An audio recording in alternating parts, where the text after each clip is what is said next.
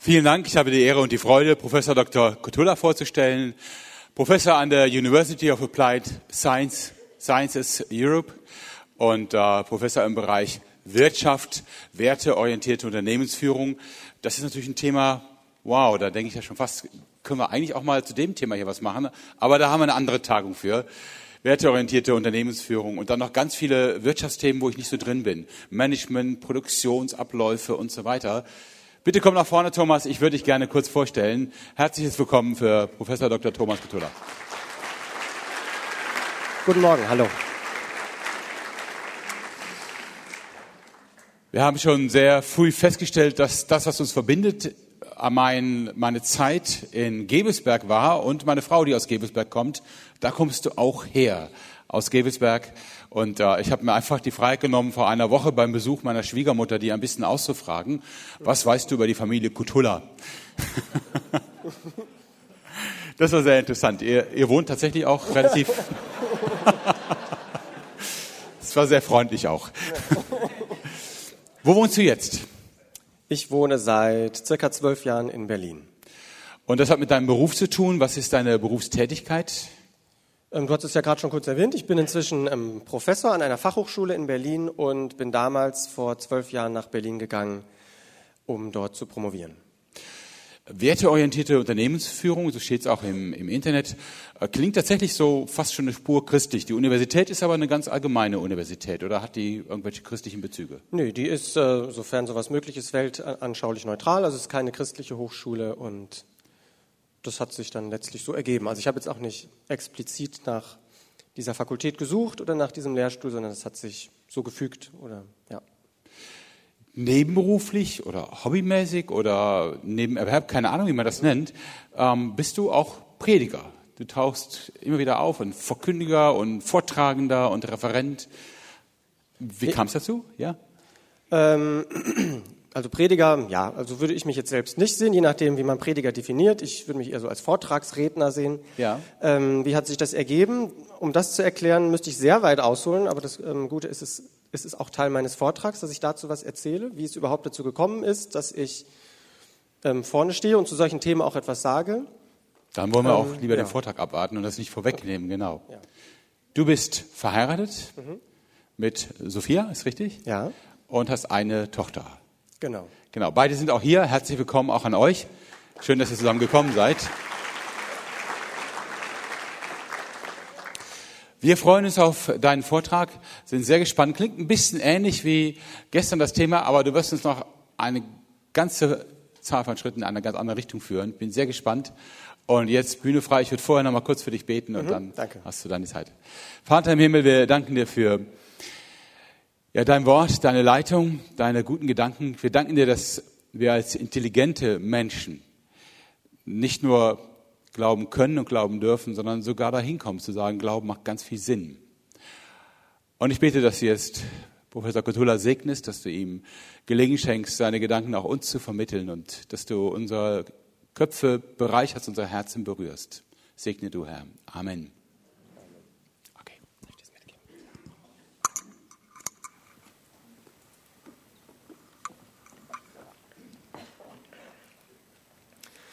Ja, guten Morgen nochmal. Vielen Dank für die freundliche Begrüßung. Vielen Dank, dass ich hier sein darf und einen Vortrag halte zum Thema oder an der Schnittstelle Denken und Glaube. Gleich müsste noch die PowerPoint-Präsentation eingeblendet werden und dann können wir loslegen.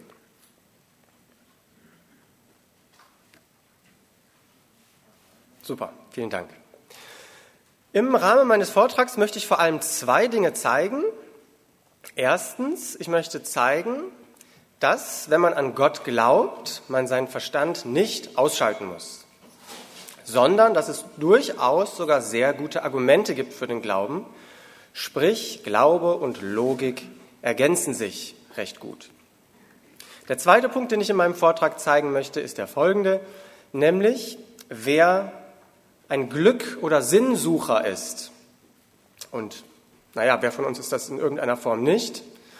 Und wer im Rahmen seiner Suche ergebnisoffen nach Antworten sucht, der kommt früher oder später nicht daran vorbei, sich zumindest auch einmal mit der Gottesfrage zu beschäftigen. Um diese beiden Punkte zu zeigen, wird mein Vortrag nicht primär theologisch sein. Natürlich ist Gott immer eine Frage oder ein, gehört zum Themenspektrum der Theologie. Aber mein Ansatz wird eher philosophisch sein. Was das genau bedeutet, werde ich gleich noch erklären. Und mein Vortrag soll durchaus auch kritisch sein. Das ist gewollt. Kritisch im Sinne von, ich werde versuchen, den christlichen Glauben mal kritisch auf den Prüfstand zu stellen. Warum mache ich das? Weil ich davon überzeugt bin, dass die kritische Perspektive sehr gut passt in unsere heutige Zeit. Denn, zumindest gefühlt, das ist mein Eindruck, gibt es inzwischen mehr Menschen, die nicht an Gott glauben, als Menschen, die an Gott glauben. Dafür gibt es sicherlich die unterschiedlichsten Gründe, aber ein Grund sind intellektuelle Zweifel. Das heißt, Menschen können vielleicht auch gar nicht an Gott glauben, weil sie einfach zu viele Zweifel haben. Sei es die Evolutionstheorie, sei es das viele Leid in der Welt und so weiter. Und aus diesem Grund finde ich es sehr wichtig und auch legitim, sich Glaubensfragen nicht nur, aber auch aus einer kritischen oder einer rationalen Perspektive zu widmen. Denn ich denke vor allem, dass es für den Dialog zwischen Christen und Nichtchristen sehr wertvoll sein kann. Denn es zeigt auch Wertschätzung für die jeweils andere Sichtweise, wenn man die Argumente oder Gegenargumente oder Zweifel des Gegenübers ernst nimmt. Bevor ich loslege, würde ich gerne noch einige wenige Worte zu meiner eigenen Person sagen.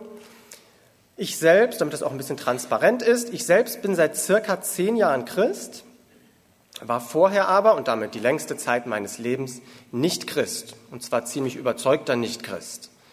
Ähm, wenn ich von was überzeugt bin, dann argumentiere ich auch dafür und ich habe damals halt sehr stark gegen den christlichen Glauben argumentiert oder gewettert oder wie auch immer man das bezeichnen möchte.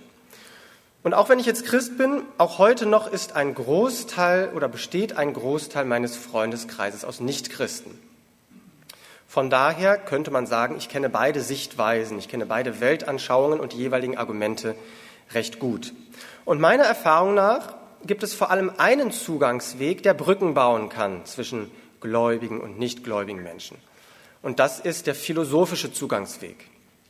Also beispielsweise die Frage nach dem Sinn des Lebens oder die Frage, wie wir glücklich werden können. Das sind Fragen, die jeden von uns beschäftigen, egal ob gläubig oder nicht. Wir alle suchen nach Antworten auf diese Fragen.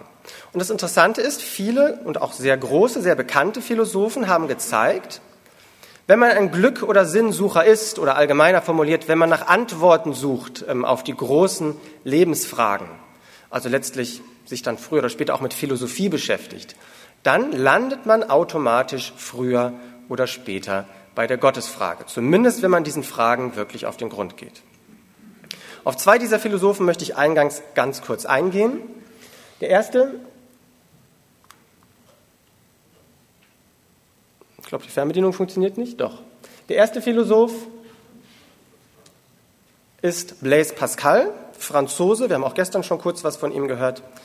Franzose und zugleich Mathematiker. Und er hat gesagt, es gibt eine unzählige Anzahl philosophischer Fragen, mit denen man sich beschäftigen kann. Doch letztlich lassen sich all diese Fragen auf drei Hauptfragen zusammenfassen. Erstens hat er gesagt, ist das die Frage, wer oder was sind wir Menschen überhaupt? Das ist ja erstmal eine philosophische Frage, hat ja erstmal nicht direkt was mit Gott zu tun. Was verbirgt sich dahinter? Wer oder was ist der Mensch? Zum Beispiel die Frage, bestehen wir Menschen ausschließlich aus Atomen oder gibt es auch so etwas wie eine Seele? Oder eine andere Frage, die sich dahinter verbirgt, was macht uns Menschen eigentlich aus in unserem innersten Kern? Sind wir in unserem tiefsten Innern gut oder sind wir böse oder sind wir beides oder weder noch? Was macht genau die menschliche Natur aus? Und hier wäre jetzt vielleicht schon als anfänglich erkennbar, dass ein gewisser Link erkennbar ist zwischen Philosophie und Theologie, nämlich spätestens bei der Frage, ob wir Menschen eine Seele haben, würde sich im zweiten Schritt natürlich die Frage stellen, woher kommt denn diese Seele? Und natürlich ist der Link zur Gottesfrage an dieser Stelle nicht mehr allzu weit. Zweitens sagt Blaise Pascal die zweite große philosophische Frage, woher kommen wir Menschen überhaupt? Und hier wird der Link zur Gottesfrage noch deutlicher, denn letztlich, wenn man es logisch zu Ende denkt, gibt es hier drei Möglichkeiten. Entweder wir Menschen kommen ausschließlich aus der Evolution oder wir kommen, wir sind ausschließlich die Geschöpfe eines Gottes oder es gibt einen Gott, der irgendwie mit Hilfe der Evolution geschaffen hat. Drittens, wohin gehen wir Menschen? Zum einen auf das aktuelle Leben bezogen, gibt es so etwas wie eine Bestimmung für unser, für unser Leben, aber auch bezogen auf die Frage, naja, was ist denn, wenn wir eines Tages biologisch tot sind? Ist dann alles zu Ende oder gibt es etwas danach, ein Leben nach dem Tod, möglicherweise ein ewiges Leben? Und auch hier natürlich der Link zwischen Philosophie und Gottesfrage relativ deutlich. Noch kurz zu einem zweiten Philosophen, der Deutsche Immanuel Kant, ähm, circa ein Jahrhundert später. Auch er hat gesagt, es gibt unzählige philosophische Fragen, aber letztlich lassen sich diese auf drei Hauptfragen zusammenfassen, nur dass er zu drei anderen Fragen gekommen ist. Erstens, was können wir Menschen überhaupt wissen? Gibt es überhaupt so etwas wie 100%ig gesichertes Wissen? Oder ist letztlich jede Form der Erkenntnis, sogar jene, die die Wissenschaft produziert, letztlich annahmenbasiert und dadurch, wenn man es genau nimmt, auch eine Form von Glaube, auch wenn Glaube häufig anders belegt ist von der Bedeutung. Und damit zusammenhängt auch die Frage, worauf können wir uns überhaupt verlassen? Gibt es überhaupt irgendetwas, auf das Verlass ist? Oder ist selbst jede wissenschaftliche Erkenntnis möglicherweise nur vorläufig und dadurch auch irgendwann überholt? Zweitens, was sollen wir Menschen tun in unserem Leben? Die Frage lässt es schon erahnen. Hinter dieser Frage verbirgt sich ein Hauptbereich der Philosophie, nämlich die Ethik. Die Ethik, Ethik, Moral. Was sollen wir tun?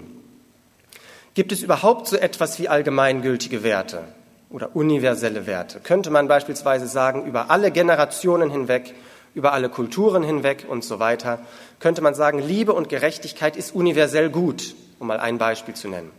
Oder ist letztlich alles relativ, subjektiv, kulturspezifisch? Und in dem Zusammenhang auch die Frage, was sollen wir tun? Sind wir in dem, was wir tun, eigentlich vollkommen frei? Können wir tun und lassen, was wir wollen? Oder sind wir in dem, was wir tun, irgendjemandem oder irgendetwas Rechenschaft schuldig? Der Justiz in jedem Falle, zumindest solange man in einem Rechtsstaat lebt, vielleicht aber auch einer höheren Instanz, womöglich einem Gott. Und auch an dieser Stelle vielleicht nicht unmittelbar, aber bei näherem Hinschauen erkennbar, dass hier ein Link existiert zwischen dieser philosophischen Frage und der Gottesfrage. Das als kurzer Einstieg. All das sind existenzielle Fragen, die direkt oder indirekt irgendwann dann auch zur Gottesfrage führen. Und existenziell bedeutet noch was anderes, nämlich es bedeutet, diese Fragen sind für jeden von uns relevant, denn jeder von uns existiert.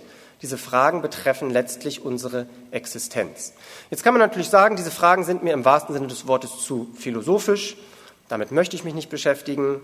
Die Fragen sind zu hoch, da gibt es eh keine klaren Antworten, also warum soll ich damit meine Zeit vergeuden? Völlig legitim. Also jeder Mensch kann auch selbst, natürlich selbst entscheiden, womit er sich in seinem Leben beschäftigt. Vielleicht sind andere Fragen für Sie persönlich relevanter. Wie kann ich ein möglichst guter Familienvater sein oder wie kann ich möglichst gut Karriere machen oder ähnliches? Völlig legitim. Trotzdem ändert es meines Erachtens nichts daran, dass, wie schon erwähnt, diese Fragen für jeden von uns relevant sind. Das heißt, um es auf den Punkt zu bringen, selbst wenn wir diese Fragen für uns persönlich ausblenden, ändert es nichts daran, dass sie existenziell relevant sind. Wie existenziell diese Fragen sein können für einen selbst, habe ich vor circa zwölf Jahren erfahren, im wahrsten Sinne des Wortes am, am eigenen Leibe. Vor zwölf Jahren hatte ich gerade meine Promotion begonnen. Es lief alles rund im Leben. Ich hatte einen guten Freundeskreis. Mit meinen Eltern ähm, habe ich mich gut verstanden. Ähm, ich war gesund und es lief erfolgreich, auch in der Karriere in Anführungsstrichen. Ich stand ja gerade am Anfang. Und dann bin ich plötzlich von einem Tag auf den anderen, völlig unerwartet, sehr krank geworden. Meine Nieren haben plötzlich äh, angefangen verrückt zu spielen. Ähm, die, Ärzte wussten, die, Ärzte wussten nicht, die Ärzte wussten nicht, was da genau los ist. Ich hatte ganz starke ähm, Darmkrämpfe, habe kontinuierlich an Gewicht verloren, insgesamt 20 Kilogramm, und ich hatte vorher kein Übergewicht. Also Sie können ahnen, dass das ähm, eine existenzielle Bedrohung war. Ja, und ich kam dann ins Krankenhaus, logischerweise, und die Ärzte waren ratlos. Ich wurde Wochen oder Monate lang ähm, auf den Kopf gestellt, es wurde alles untersucht. Und man hat letztlich, ja, man hat dann eine Nierenerkrankung festgestellt, man wusste aber nicht, woher die kommt. Ähm, aber die Ärzte waren ähm, leider, muss ich sagen, ähm, nicht besonders sensibel in der Art und Weise, wie, wie, sie kommuniziert haben. Also man hat mir relativ unmissverständlich äh, zu verstehen gegeben, dass ich mit dem Schlimmsten zu rechnen hätte und nämlich auch und das auch noch in sehr ähm, kurzer, kurzfristiger Zeit. Also das mit anderen Worten, dass ich möglicherweise nicht mehr lange leben werde. Und ähm, Ja, also ich möchte jetzt auch nicht dramatisieren. Ich werde später erzählen, wie das Ganze ausgegangen ist. Ähm, offensichtlich lebe ich ja noch, sonst würde ich jetzt heute nicht hier stehen. Ähm, ich ähm, weiß nicht, wer von Ihnen so etwas schon mal erlebt hat. hat. Ich möchte es niemandem wünschen. Ähm, ich weiß nicht, wie jeder von Ihnen persönlich umgehen würde mit so einer Situation. Ich kann nur, nur von mir selbst sprechen und sagen, dass ich damals komplett ins völlig Bodenlose gefallen bin. Warum? Weil mir damals bewusst geworden ist, dass alles, worauf ich bislang in meinem Leben die Hoffnung gesetzt hatte, letztlich nicht tragfähig ist. Weil es, wenn man es konsequent zu Ende deckt, letztlich alles weltlich ist. Und alles Weltliche ist in letzter Konsequenz auch vergänglich. Klar ist es schön, Karriere zu machen, aber die Karriere kann man auch nicht mit ins Grab nehmen. Was ist das am Ende wert? Klar ist es schön, viel Geld zu haben, aber das nützt einem am Ende auch nichts, ist auch vergänglich. Jetzt kann man sagen, ja gut, aber du hattest doch damals einen tollen Freundeskreis und tolle Eltern. Ja, das stimmt. Und das trägt einen natürlich in so einer Zeit. Aber naja, wenn, wenn man auch das konsequent zu Ende denkt, ja, irgendwann bin ich dann tot und ja, okay, ich hätte dann irgendwann in, in den Erinnerungen meiner Freunde und Eltern und so weiter weitergelebt. Naja, aber die Wissenschaft sagt ja, dass irgendwann äh, unser Sonnensystem verglühen wird und irgendwann jegliche menschliche Existenz verschwunden sein wird. Und damit auch logischerweise jegliche menschliche Erinnerung verschwunden sein wird. Also ich habe mich gefragt, wozu dann das Ganze? Warum bin ich überhaupt hier? Welchen Sinn und Zweck hat das Ganze überhaupt? Und ich habe also die Frage gestellt, gibt es irgendetwas, das über die Vergänglichkeit hinausgeht? Gibt es irgendetwas, das bleibt, irgendetwas, auf das Verlass ist? Und jetzt wäre es natürlich naheliegend gewesen, zu sagen, na gut, dann habe ich mich, hätte ich mich halt einfach an irgendeinem Glauben festgeklammert. Denn Glaube, die meisten Glaubensrichtungen sind ja relativ hoffnungsvoll oder beinhalten zumindest hoffnungsvolle Botschaften. Und dann hätte ich halt einfach an ein Leben nach dem Tod geglaubt und gut ist. Das Problem war nur, dass ich damals, wie gesagt, schon mit meiner Promotion begonnen hatte und von meinem Naturell auch ein Leben lang schon immer ein Denker und Zweifler war. Und ich konnte einfach nicht glauben. Es gab einfach zu große Zweifel. Also nur weil ich in einer Notsituation war, war es für mich zu einfach, mich jetzt an irgendeinen Strohhalm festzuklammern. Und entgegen meiner Rationalität, entgegen meiner Zweifel, ich hatte es schon genannt, Evolutionstheorie, Leid in der Welt und so weiter, mich an irgendetwas festzuklammern, woran ich eigentlich gar nicht glauben kann. Aber was dieses Erlebnis damals im Krankenhaus bewirkt hat, ist, ich habe mir gesagt, wenn da irgendetwas dran ist am Thema Gott, am Thema Glaube, welche Glaubensrichtung auch immer, wenn da irgendetwas dran ist, dann ist es jetzt relevanter für dich denn je. Und dann solltest du auch wirklich ernsthaft suchen und Dinge hinterfragen. Und das habe ich dann gemacht. Das heißt, es war für mich der Startpunkt einer persönlichen Suche, für mich persönlich würde ich sagen, ich bin fündig geworden. Ich möchte das heute mit Ihnen teilen, was ich gefunden habe. Ich habe das auch zusätzlich in einem Buch niedergeschrieben, ähm, das nur, falls es Sie interessiert, ähm, draußen auch ähm, zur Verfügung steht. Das Buch heißt Was soll ich hier? Also dahinter verbirgt sich dann wieder die Sinnfrage, was soll ich hier auf dieser Erde? Untertitel Eine Begründung der Welt. Zum Untertitel sage ich es vorsichtshalber immer dazu. Es geht in dem Buch natürlich nicht darum, die Welt zu erklären, das wäre anmaßend, sondern was ich versuche zu zeigen in dem Buch ist, dass jeder Mensch eine Weltanschauung hat. Auch der Atheismus ist eine Weltanschauung. Und dass jede dieser Weltanschauungen auf gewissen Grundannahmen basiert oder auf gewissen Begründungen. Das heißt, man könnte sagen, jeder Mensch hat so seine persönliche Begründung der Welt. Daher der Untertitel dieses Buches. Und die Frage ist doch letztlich, wie tragfähig sind denn diese Begründungen? Oder wie realistisch sind sie? Wie realistisch ist es, Atheist zu sein? Wie realistisch sind die Annahmen des Atheismus? Oder wie realistisch ist der Theismus, also der Glaube an einen Gott? Oder, und das soll der Fokus meines heutigen Vortrags sein, wie realistisch ist der christliche Glaube? Also wie realistisch ist es, an den christlichen Gott zu glauben? Um das zu klären, muss man erstmal verstehen, woran glauben Christen überhaupt. Das ist natürlich auch das würde allein den Rahmen des Vortrags sprengen. Es gibt natürlich viele Merkmale oder Kriterien, die den christlichen Glauben ausmachen. Ich habe mal versucht, so die drei Hauptkriterien meines Erachtens herauszugreifen. Also, meines Erachtens, erstens, das, was am fundamentalsten den christlichen Glauben ausmacht, ist, dass Christen daran glauben, dass es einen Gott gibt, der übernatürlich ist. Und dadurch unterscheidet sich der christliche Glaube zum Beispiel vom sogenannten Pantheismus. Im Pantheismus wird gesagt, Gott ist die Natur oder Gott ist Teil der Natur. Christen sagen, ja, Gott ist irgendwie in der Natur erkennbar, Gottes Schönheit spiegelt sich in der Schönheit der Natur wider, aber Gott selbst ist nicht die Natur oder Teil der Natur, sondern Gott steht über der Natur. Er hat die Natur erschaffen, er ist also übernatürlich.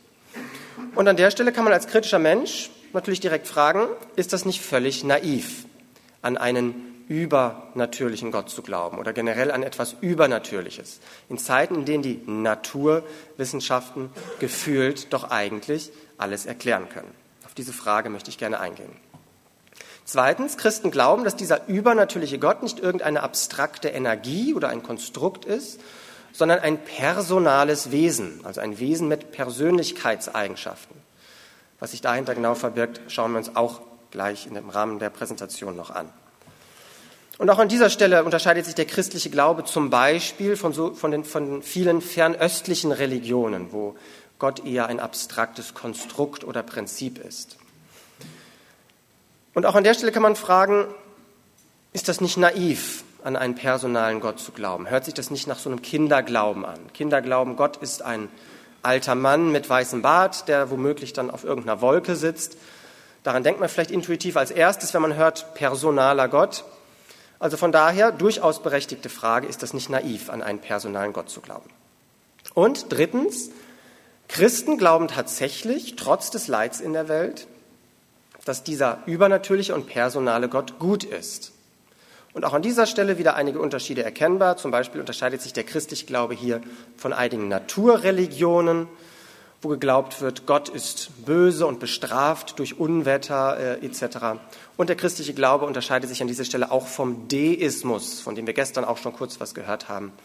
Im Deismus wird eben davon ausgegangen, Gott hat irgendwann wie ein Uhrmacher, Gott hat irgendwann die Welt erschaffen, hat sich dann aber zurückgezogen und greift nicht ein. Die Uhr läuft halt so vor sich hin.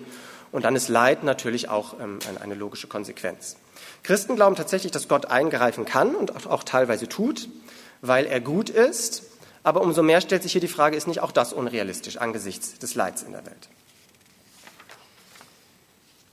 Ja, das sind so die drei grundlegendsten Annahmen, würde ich sagen, des christlichen Glaubens. Und da möchte ich heute Schritt für Schritt klären, wie realistisch ist das denn? Widerspricht es der Logik, widerspricht es dem Verstand, daran zu glauben, oder gibt es nicht doch relativ gute Argumente dafür?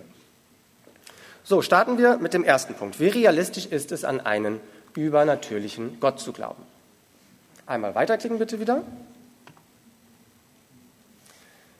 Bei dieser Frage gibt es unterschiedlichste Argumentationen, die bei weitem ähm, den, den Zeitrahmen hier sprengen würden. Deswegen werde ich auf zwei bis drei Argumentationen, die mir am sinnvollsten oder am schlagkräftigsten erscheinen, kurz eingehen. Vielleicht ist Ihnen die ein oder andere auch schon erkannt, bekannt. Starten wir mit der kausalen Argumentation. Was verbirgt sich dahinter? Kausalität, Zusammenhang von Ursache und Wirkung, aber was verbirgt sich genau dahinter?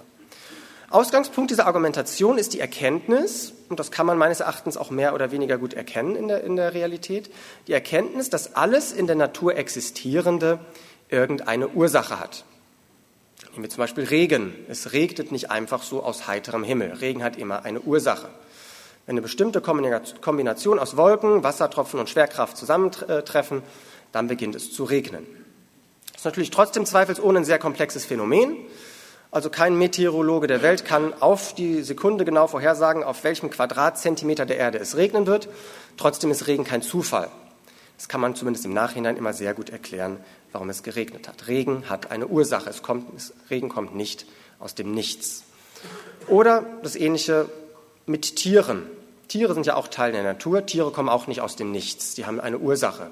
In dem Falle müssen sie eben von ähm, anderen Tieren gezeugt werden und dadurch verursacht werden. Und diese Tiere auch wieder von anderen Tieren und so weiter und so weiter. Man könnte diese Ursache-Wirkungskette dann immer weiter zurückführen und in die Vergangenheit gehen. So, und wenn man jetzt ein Mensch ist, der Dinge, der, wenn man ein Mensch ist, der gerne Dinge hinterfragt oder Dingen gerne auf den Grund geht, dann wäre natürlich die Frage naheliegend, na, woher kommt denn diese Ursache-Wirkungskette? Warum existiert die denn überhaupt? Und ein Ansatzpunkt wäre, einfach mal zu versuchen, diese Ursache-Wirkungskette immer mehr in die Vergangenheit zurückzuverfolgen. Um die Frage zu stellen, gibt es vielleicht eine höhere Ursache, die irgendwo am Anfang steht oder ähnliches. Und wir können das mal beispielhaft tun. Wir können mal bei dem Beispiel mit den Tieren bleiben. Nehmen wir mal einen Hund. Ein Hund kommt, wie gesagt, nicht aus dem Nichts, sondern wurde von anderen Hunden gezeugt und damit verursacht. Diese Hunde wiederum von anderen Hunden und so weiter. Wenn man das jetzt immer so weitergeht, würde jeder logisch denkende Mensch wahrscheinlich sagen, naja, irgendwann muss es aber dann doch mal einen ersten Hund gegeben haben. Wer oder wen hat den denn verursacht? Da gibt es jetzt natürlich unterschiedlichste Erklärungsansätze. Nehmen wir mal den evolutionsbiologischen Erklärungsansatz, ähm, stark vereinfacht jetzt. Ähm, na gut, irgendwann muss dann halt die Art Hund aus einer anderen Art hervorgegangen sein. Das wird sicherlich nicht von heute auf morgen gewesen sein, sondern irgendwie fließend. Und da ist die Frage, wo, hört der, wo fängt der Hund an, wo hört er auf. Aber vom, vom Prinzip her verstehen Sie, was ich meine. Man könnte sagen, naja gut, der Hund ist irgendwann aus der Art der Wölfe hervorgegangen oder was auch immer. Das können Sie besser sagen, welche Art jetzt woraus ähm, hervorgegangen ist laut der Evolutionsbiologie. Aber das löst ja jetzt nicht das Problem nach Ursache und Wirkung, denn dann könnte man fragen, ja, wo kommen denn die Wölfe irgendwann her? Wo kommt denn der erste Wolf her? Und so weiter und so fort. Irgendwann ähm, kommt man zu der Erkenntnis, ja, irgendwann muss es ja mal ein erstes Tier gegeben haben. Biologen sagen, das waren Einzeller, Bakterien oder welche Art von Einzeller auch immer. Naja, aber wo kommt denn dann jetzt der erste Einzeller her? Ja, der ist, muss halt irgendwie auf komplexe Art und Weise, der besteht aus irgendwelchen Molekülen, aus Molekülen entstanden sein. Wo kommen die Moleküle her? Die bestehen aus Atomen. Wo kommen die Atome her? Die bestehen letztlich irgendwie aus Elementarteilchen. Wer oder was hat denn die Elementarteilchen verursacht? Und dann landet man halt früher oder später ähm, beispielsweise beim Urknall und ähm, stellt sich die Frage, na ja, aber wer oder was hat denn den Urknall verursacht? Kann man natürlich sagen, na gut, durch den Urknall ist überhaupt erst die Zeit äh, entstanden, dann dadurch, dadurch stellt sich überhaupt erst die Frage, was war davor. Aber trotzdem, nehmen wir mal an, es gab den Urknall.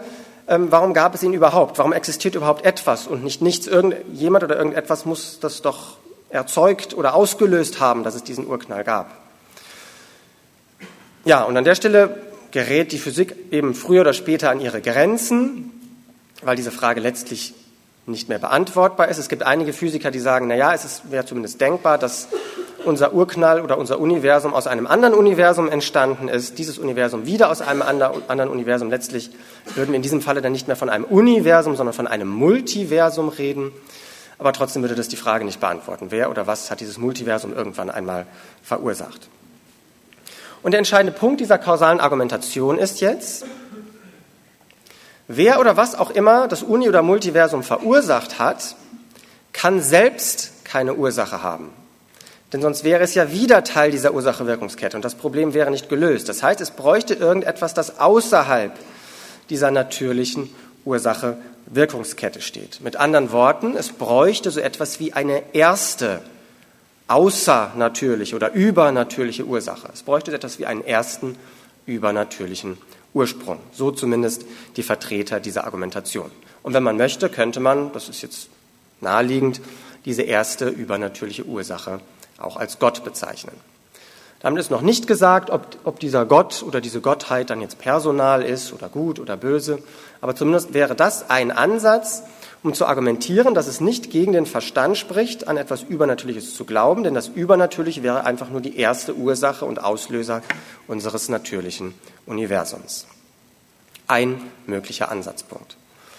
Eine zweite Argumentation ist die sogenannte teleologische Argumentation, nicht theologisch, sondern teleologisch. Teleologie bedeutet Zielgerichtetheit. Und hier ist der Ausgangspunkt oder die Grundannahme, die dieser Argumentation zugrunde liegt, dass etwas Geordnetes oder Zielgerichtetes niemals einfach so zufällig und aus sich selbst heraus entstehen kann. Oder anders formuliert, umgangssprachlich formuliert, aus Unordnung entsteht nicht einfach so Ordnung. Es sei denn, jemand sorgt für Ordnung, es sei denn, jemand räumt auf. Oder ein anderes Beispiel, wenn ich jetzt eine Kiste nehme, pack da ganz viele Bausteine rein, mache den Deckel drauf und schüttel die Kiste, ich prophezei Ihnen, ich kann die Kiste so lange oder so oft schütteln, wie ich will. Wenn ich den Deckel wieder aufmache, wird da niemals ein Haus entstanden sein. Es wird niemals von alleine Ordnung entstanden sein. Für Ordnung bräuchte es einen Planer, einen Architekten. Und dieser Architekt kann auch nicht selbst einer dieser Bausteine sein. Er müsste irgendwie über dem System stehen. Und so sagen zumindest manche Vertreter dieser Argumentation, dass es jenseits jeder überhaupt noch berechenbaren Wahrscheinlichkeit läge, dass beispielsweise aus den Elementarteilchen des Urknalls einfach so, ohne planerischen Eingriff, Leben hätte entstehen können. Vor allem wir Menschen, die logisch denken, kommunizieren können, sich lieben oder hassen können. Und es gibt andere Wissenschaftler, die zusätzlich noch sagen, dass für die Existenz des Universums und vor allem auch für die Existenz des Lebens eine extreme Feinabstimmung zahlreicher physikalischer Naturkonstanten nötig sein. Nötig sein. Beispielsweise basiert alles, zumindest alles uns bekannte Leben auf Kohlenstoff. Und die Tatsache, dass Kohlenstoffatome überhaupt äh, stabil sind, setzt eine ähm, extreme Feinabstimmung der, verschiedenen Naturkräfte voraus, die, ähm, so sagen zumindest viele Wissenschaftler, nicht einfach nur zufällig existieren kann. Und deswegen lautet das Fazit, das könnte man jetzt noch sehr weit ausführen, aber das Fazit dieser Argumentation lautet, es ist viel zu unwahrscheinlich oder es, ist, es liegt jenseits jeder berechenbaren Wahrscheinlichkeit, dass ähm, das Leben einfach so zufällig entstanden ist. Natürlich gibt es wie bei jeder Argumentation auch Gegenargumente. Also es gibt äh, zum Beispiel dann Gegenargumentierer, ähm, die sagen, ja, oder die das anerkennen, ja, das ist wohl tatsächlich extrem unwahrscheinlich. Sagen wir mal, die Wahrscheinlichkeit ist 1 zu 10 hoch eine Million. Aber vielleicht gibt es ja auch 10 hoch eine Million Universen. Und wir existieren genau in dem einen, wo statistisch gesehen es dann auch gar nicht mehr unwahrscheinlich ist, dass das Ganze so funktioniert. Trotzdem ähm, beantwortet es natürlich auch nicht die, dann letztlich trotzdem nicht die Frage, wenn es denn so wäre, warum gibt es zehn hoch eine Million Universen? Wo, oder wo kommen die letztlich her? Womit wir dann wieder bei der kausalen Argumentation wären. Aber trotzdem, deswegen ist mir das wichtig auch zu erwähnen, all das ist kein Beweis. Das wird häufig auch als kausaler Gottesbeweis, als teleologischer Gottesbeweis und so weiter bezeichnet. Ich benutze diese Begriffe bewusst nicht. Ich nenne es Argumentationen, da es keine Beweise sind. Gott lässt sich nicht beweisen. Man kann für oder gegen Gott argumentieren muss am Ende dann auch eine eigene Plausibilitätsentscheidung treffen, was einem wahrscheinlicher ähm, erscheint. Und dazu werde ich später dann auch nochmal persönlich etwas sagen.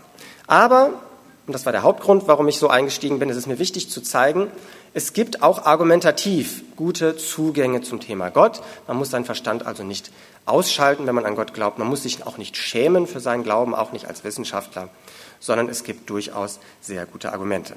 Gleichzeitig gibt es auch Gegenargumente und auf die werde ich später aber auch noch eingehen. Es gibt noch eine dritte Argumentation, die auf die kann ich nur eine ein- oder zweiminütige Vorschau liefern. Das würde den ähm, Vortrag sprengen. Ähm, da gehe ich in Kapitel 1 meines Buches detaillierter drauf ein. Es wird auch als die rationale Argumentation gezeigt. Und die versucht nämlich das nochmal genau auf den Punkt zu bringen, was ich gerade gesagt habe. Man muss seinen Verstand, also seine Ratio, nicht ausschalten, um an Gott zu glauben, sondern paradoxerweise kann man das Ganze sogar umdrehen. Ausgerechnet der menschliche Verstand ist sogar ein sehr guter Hinweis darauf, dass es etwas Übernatürliches geben könnte. Um das kurz anzuschneiden, diese rationale Argumentation versucht mal zwei Szenarien durchzuspielen. So eine Art Gedankenexperiment. Einmal nehmen wir mal an, es gibt etwas Übernatürliches. Zweitens, zweites Szenario, nehmen wir mal an, es gibt nichts Übernatürliches. Alles ist natürlich. Es gibt nichts Übernatürliches, keine Wunder und so weiter. Und wenn man das zweite Szenario mal durchspielt, also wenn man mal annimmt, okay, nehmen wir mal an, der Atheismus hat recht und es gibt keinen Gott, oder gehen wir sogar mal einen Schritt weiter, es gibt gar nichts Übernatürliches, was würde das denn in letzter Konsequenz bedeuten? Naja, wenn es nichts Übernatürliches gibt, dann würde letztlich alles aus Materie oder Energie bestehen, inklusive dunkler Energie, dunkler Materie und was es noch so alles gibt. Ähm, das heißt, man könnte zusammenfassen, alles würde letztlich aus irgendeiner Form von Teilchen bestehen oder machen wir es mal einfach. Wir sagen jetzt einfach, alles würde letztlich aus Atomen bestehen. Das wäre die logische Konsequenz, wenn es nichts Übernatürliches gibt. Und wenn man das, sich mal, wenn man das mal logisch äh, konsequent zu Ende denkt, was das bedeutet, kommt man dann zu dem Schluss, wenn alles nur aus Atomen besteht, könnten natürlich auch wir Menschen nur aus Atomen bestehen. Dass unser Körper nur aus Atomen besteht, daran besteht kein Zweifel. Aber auch alles andere, was uns Menschen ausmacht, könnte dann letztlich nur aus Atomen bestehen. Unser Wille, unser Verstand, unsere Emotionen, die Werte, an die wir glauben, alles letztlich, wenn man es runterbricht, Elementarteilchen oder Atome. Das heißt nicht, dass das jetzt falsch ist, aber man muss einfach mal konsequent zu Ende denken, was das bedeutet. Ich weiß nicht, wer von Ihnen an Liebe glaubt, an wahre Liebe, könnte es nicht geben. Liebe ist dann ausschließlich Atome, biochemische Reaktionen im Gehirn, im Körper, Hormonausschüttungen und so weiter. Also es steht natürlich außer Zweifel, dass das Empfinden von Liebe mit Hormonausschüttungen einhergeht. Die Frage nur, ist Liebe Hormonausschüttung oder empfinden wir Liebe zum Beispiel in unserer Seele und als Konsequenz in einem zweiten Schritt äußert sich das Ganze dann auch in unserem natürlichen Körper? Aber wenn alles nur Atome sind, wäre auch Liebe nur Atome. Und dann ist Liebe, wäre Liebe nicht das, was viele von uns zumindest glauben, dass es es ist. Oder was ist mit der Würde des Menschen, an, die sogar in unserem Grundgesetz verankert ist? Wie realistisch ist es, an eine Würde des Menschen zu glauben, wenn wir alle aus Atomen bestehen? Oder wie realistisch ist es zu glauben, dass wir Menschen überhaupt freie Entscheidungen treffen können? Wenn wir davon, an, davon ausgehen, es gibt keine Seele, wo wir Entscheidungen treffen, sondern letztlich finden Entscheidungen in unserer Schaltzentrale im Gehirn statt. Unser Gehirn ist letztlich ein komplexes neuronales Netz ähm, aus Neuronen und Gliazellen. Wenn man das runterbrecht, landen wir auch am Ende wieder bei den Elementarteilchen sondern diese Elementarteilchen oder auf höherer Ebene die Atome werden ja letztlich auch von den Naturkräften oder von den Naturgesetzen gesteuert. Wenn ich jetzt diese Fernbedienung nehme und loslasse, fällt sie immer nach unten. Die, die, die Atome unterliegen eben den Naturgesetzen. Die bestimmen, was geschieht. Wenn aber mein Denken die Atome in meinem Gehirn sind und die Naturkräfte bestimmen, wie die Atome sich verhalten, bestimmen dann die Naturgesetze, was ich mache, oder habe ich irgendwo einen freien Willen? Und letzter Punkt, mein menschlicher Verstand. Und auch an der Stelle kann man sich fragen, wie realistisch wäre es dann überhaupt noch an ein eigenständiges Denken zu glauben, wenn unser Denken im Gehirn stattfindet, aus Atomen besteht und die Atome von den Naturkräften gesteuert werden. Oder ist nicht sogar unser Verstand oder die Annahme, dass wir denken können, dann letztlich ein Link zum Glauben an das Übernatürliche, weil es eine Seele geben muss, in der all das stattfindet und erst in einem zweiten Schritt äußert sich das in den Atomen in unserem Gehirn. Also das nur ein ganz kurzer Ausblick ähm, auf diese rationale Argumentation. Um es zusammenzufassen, ich meine, oder meines Erachtens ist es so, dass man sich dass man seinen Verstand nicht ausschalten muss, um zu glauben, sondern dass es einige sehr gute Argumente gibt. Zumindest für die Existenz von etwas Übernatürlichem. Jetzt wird es etwas konkreter, nämlich, bitte ähm, zur nächsten Folie, ähm, ähm, in einem zweiten Schritt glauben Christen, dass dieser übernatürliche Gott oder dieses Übernatürliche kein abstraktes Etwas ist, sondern ein personales Wesen. Und an dieser Stelle sind vor allem Plausibilitätsüberlegungen möglich, die man anstellen kann. Also ich behaupte mal, woran wohl niemand von uns zweifeln wird, ist, dass wir Menschen nicht einfach nur irgendwelche unpersönlichen, abstrakten Energien oder Konstrukte sind, sondern dass wir persönliche Wesen sind. Wir sind Wesen mit einem Charakter, mit Persönlichkeitseigenschaften, mit persönlichen Charakterzügen. Und ich behaupte mal, gut, da kann man jetzt unterschiedlicher Meinung sein, ich behaupte mal, selbst wenn man einen Hund oder einer Katze in die Augen sieht, die hat auch irgendwie persönliche Charakterzüge. Äh, in den USA gibt es inzwischen sogar Tierpsychologen. Die machen den ganzen Tag nichts anderes, als sich mit der Psyche oder sozusagen mit der Persönlichkeit von Tieren zu beschäftigen. Da kann man unterschiedlicher Meinung sein, aber einigen wir uns darauf, dass wir Menschen eine Persönlichkeit haben, dass wir Menschen personale Wesen sind. Und die Frage ist, wie kommt das? Wie lässt sich das erklären? Warum sind wir Menschen personal? Woher kommt unsere Persönlichkeit? Und auch da gibt es letztlich, wenn man es konsequent zu Ende denkt, meines Erachtens zwei Szenarien oder zwei Möglichkeiten. Erste Möglichkeit, wir Menschen mit unserer Persönlichkeit sind im Laufe der Zeit irgendwie aus den unpersönlichen Atomen des Universums entstanden, basierend auf un irgendwelchen unpersönlichen Naturkräften, in, mithilfe unpersönlicher chemischer Reaktionen. Ist dann irgendwie, also aus all diesen unpersönlichen Dingen, ist dann irgendwann die Persönlichkeit auch von uns Menschen irgendwann hervorgegangen. Ich persönlich, also mir persönlich ist kein Phänomen bekannt, in der Natur, dass aus etwas Unpersönlichem etwas Persönliches entstehen kann. Gleichzeitig kann ich es natürlich auch nicht kategorisch ausschließen. Deswegen sage ich ja auch Plausibilitätsüberlegungen. Äh, mir erscheint folgendes zweite Szenarium persönlich plausibler, nämlich, wenn man mal davon ausgeht, wie gerade schon gesagt, es gäbe so etwas wie eine erste übernatürliche Ursache dieser Welt, auf die letztlich auch wir Menschen mit unserer Persönlichkeit dann direkt oder indirekt zurückgehen würden, wäre es dann nicht naheliegend, dass wir Menschen mit unserer Persönlichkeit oder dass wir, die Persönlichkeit von uns Menschen auch auf einen persönlichen Ursprung zurückgeht. Dass es also einen Ursprung gibt, der eine Persönlichkeit ist oder eine Persönlichkeit hat, also ein personaler Gott. Läge das nicht irgendwie näher? Kein Beweis, wie gesagt. Plausibilitätsüberlegungen muss jeder für sich selbst oder kann jeder für sich selbst durchspielen. Ähm, mir ähm, persönlich erscheint letzteres plausibel. Aber es sind nur Plausibilitätsüberlegungen und viel mehr kann man an dieser Stelle zum Thema personaler Gott auch nicht sagen. Aber es gibt einen Hilfsgriff und den werden wir jetzt machen. Und zwar, wenn man zur nächsten, zum nächsten Punkt geht und sich die Frage stellt, gibt es einen guten Gott? Und wenn es da Argumente geben würde, die dafür sprechen, dann würden die auch indirekt einen Hinweis darauf liefern, dass es einen personalen Gott gibt. Denn wenn wir über Personalität sprechen, über Person, dann meinen wir damit letztlich ähm, persönliche Absichten. Nur jemand oder nur jemand, der personal ist, kann auch persönliche Absichten haben, kann gute oder böse Absichten haben. Dinge, die unpersönlich sind, sind nicht gut oder böse. Elektrischer Strom ist unpersönlich. Elektrischer Strom ist nicht gut oder böse, hat keine guten oder bösen Absichten. Er kann uns schaden, wenn wir mit ihm in Berührung kommen, aber er ist nicht gut oder böse. Und deswegen in einem zweiten Schritt jetzt die Frage, wie realistisch ist es, an einen guten Gott zu glauben, vor allem trotz des Leids in der Welt, ähm, und inwiefern liefert das dann auch Hinweise auf einen personalen Gott. Bevor wir über das Thema guter Gott sprechen, müssen wir uns erstmal darüber einig werden, was verstehen wir überhaupt unter gut. Also ich meine in dem Sinne jetzt nicht gut im Sinne von nützlich, sondern gut im Sinne von moralisch gut, ethisch gut. Was verstehen wir unter gut? Was ist gut in Abgrenzung zu schlecht oder in Abgrenzung zu böse? Was verstehen wir Menschen unter gut? Was macht das Empfinden von etwas Gutem aus? Und an dieser Stelle kommt jetzt stärker die psychologische Forschung ins Spiel.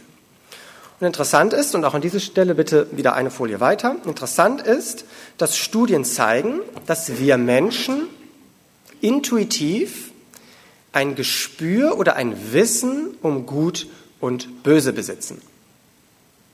Genau, Wissen um Gut und Böse.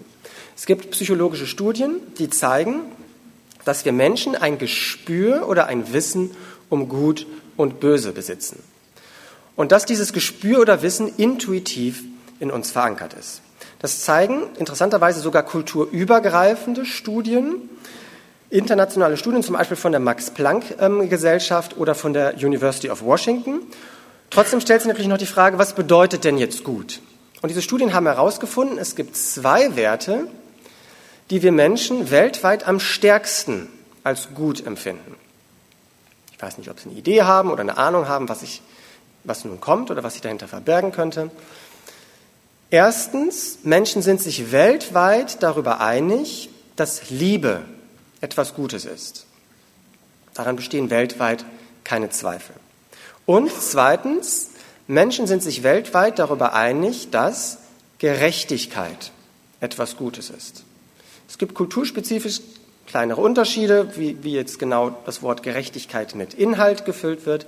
Letztlich sind diese Unterschiede aber viel, viel ähm, geringer als häufig angenommen. Von daher lässt sich sagen, dass Liebe und Gerechtigkeit weltweit die beiden höchsten Werte sind, die Menschen als gut empfinden. Und die Frage ist jetzt, oder die interessante Frage ist natürlich, warum ist das so? Liegt das einfach daran, dass wir jetzt heutzutage in einer globalisierten Welt leben, dass alle letztlich in irgendeiner Form miteinander verbunden sind und deswegen gleich sind? Sind diese Werte also letztlich erworben im Laufe des Lebens, entweder durch Erziehung oder durch Sozialisation? Oder sind diese Werte angeboren? Und die Frage ist, wie kann man sowas wissenschaftlich rausfinden? Man versucht, sich Kleinstkinder anzuschauen, weil man annimmt, dass Kleinstkinder halt am wenigsten Erziehung und Sozialisation bisher erfahren haben in ihrem Leben und dass man daher quasi an den Ursprung des Menschen, an die Unberührtheit des Menschen immer noch am stärksten herankommt.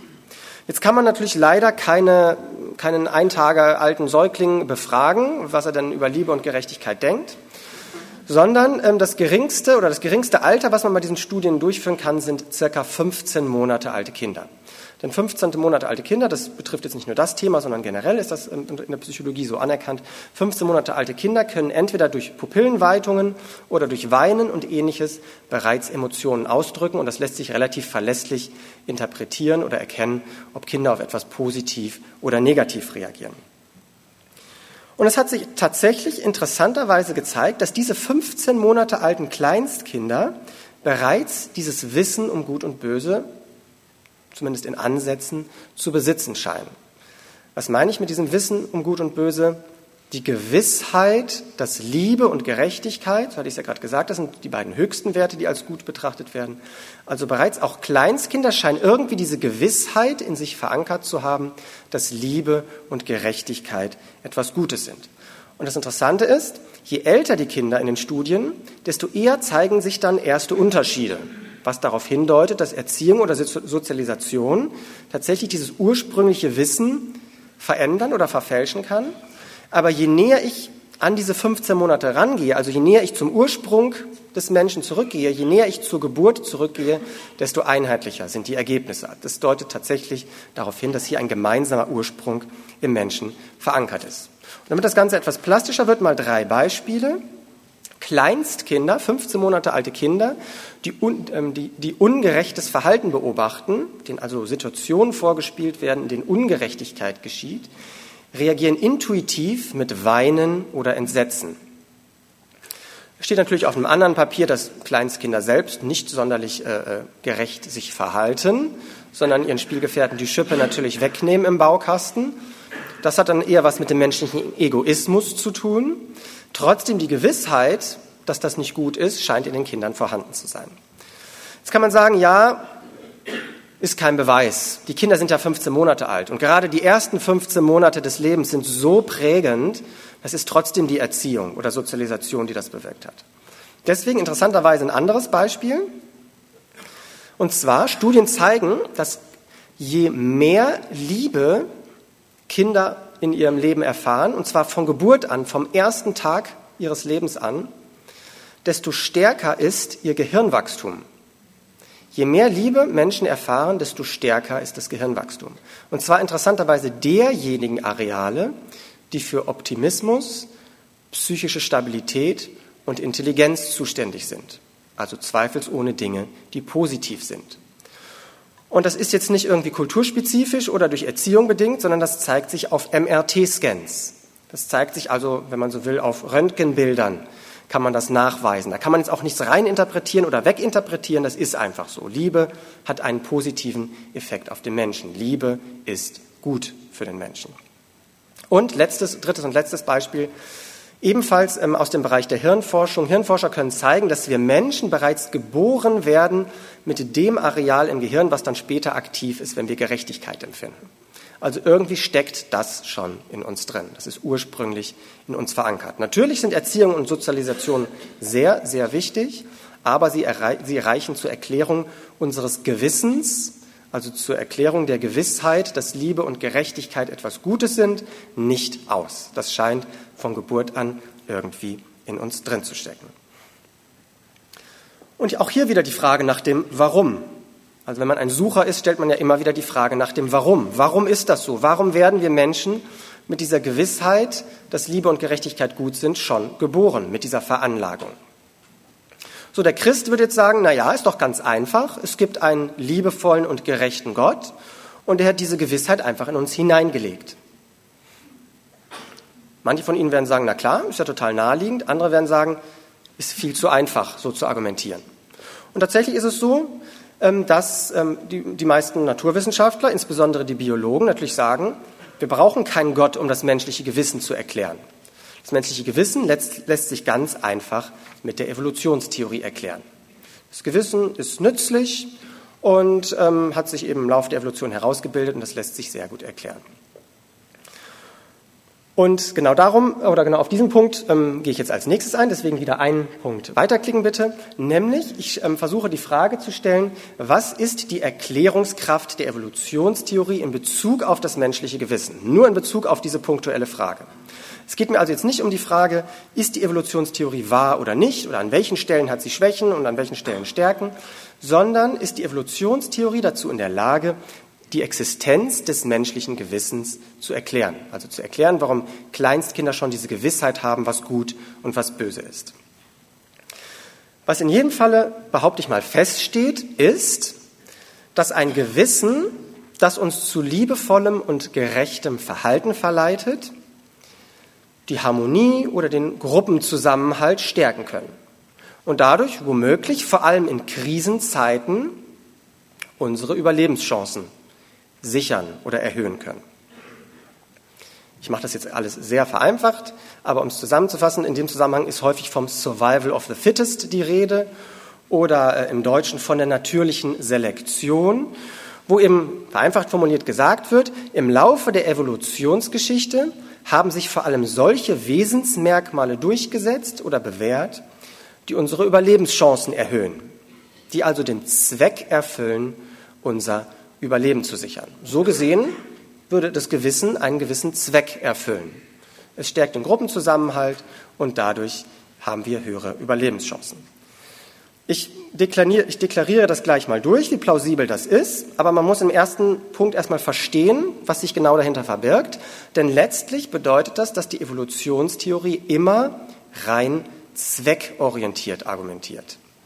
Es wird gesagt, das und das existiert deshalb, weil es den Zweck erfüllt, uns überlebensfähiger zu machen in der Evolutionsgeschichte.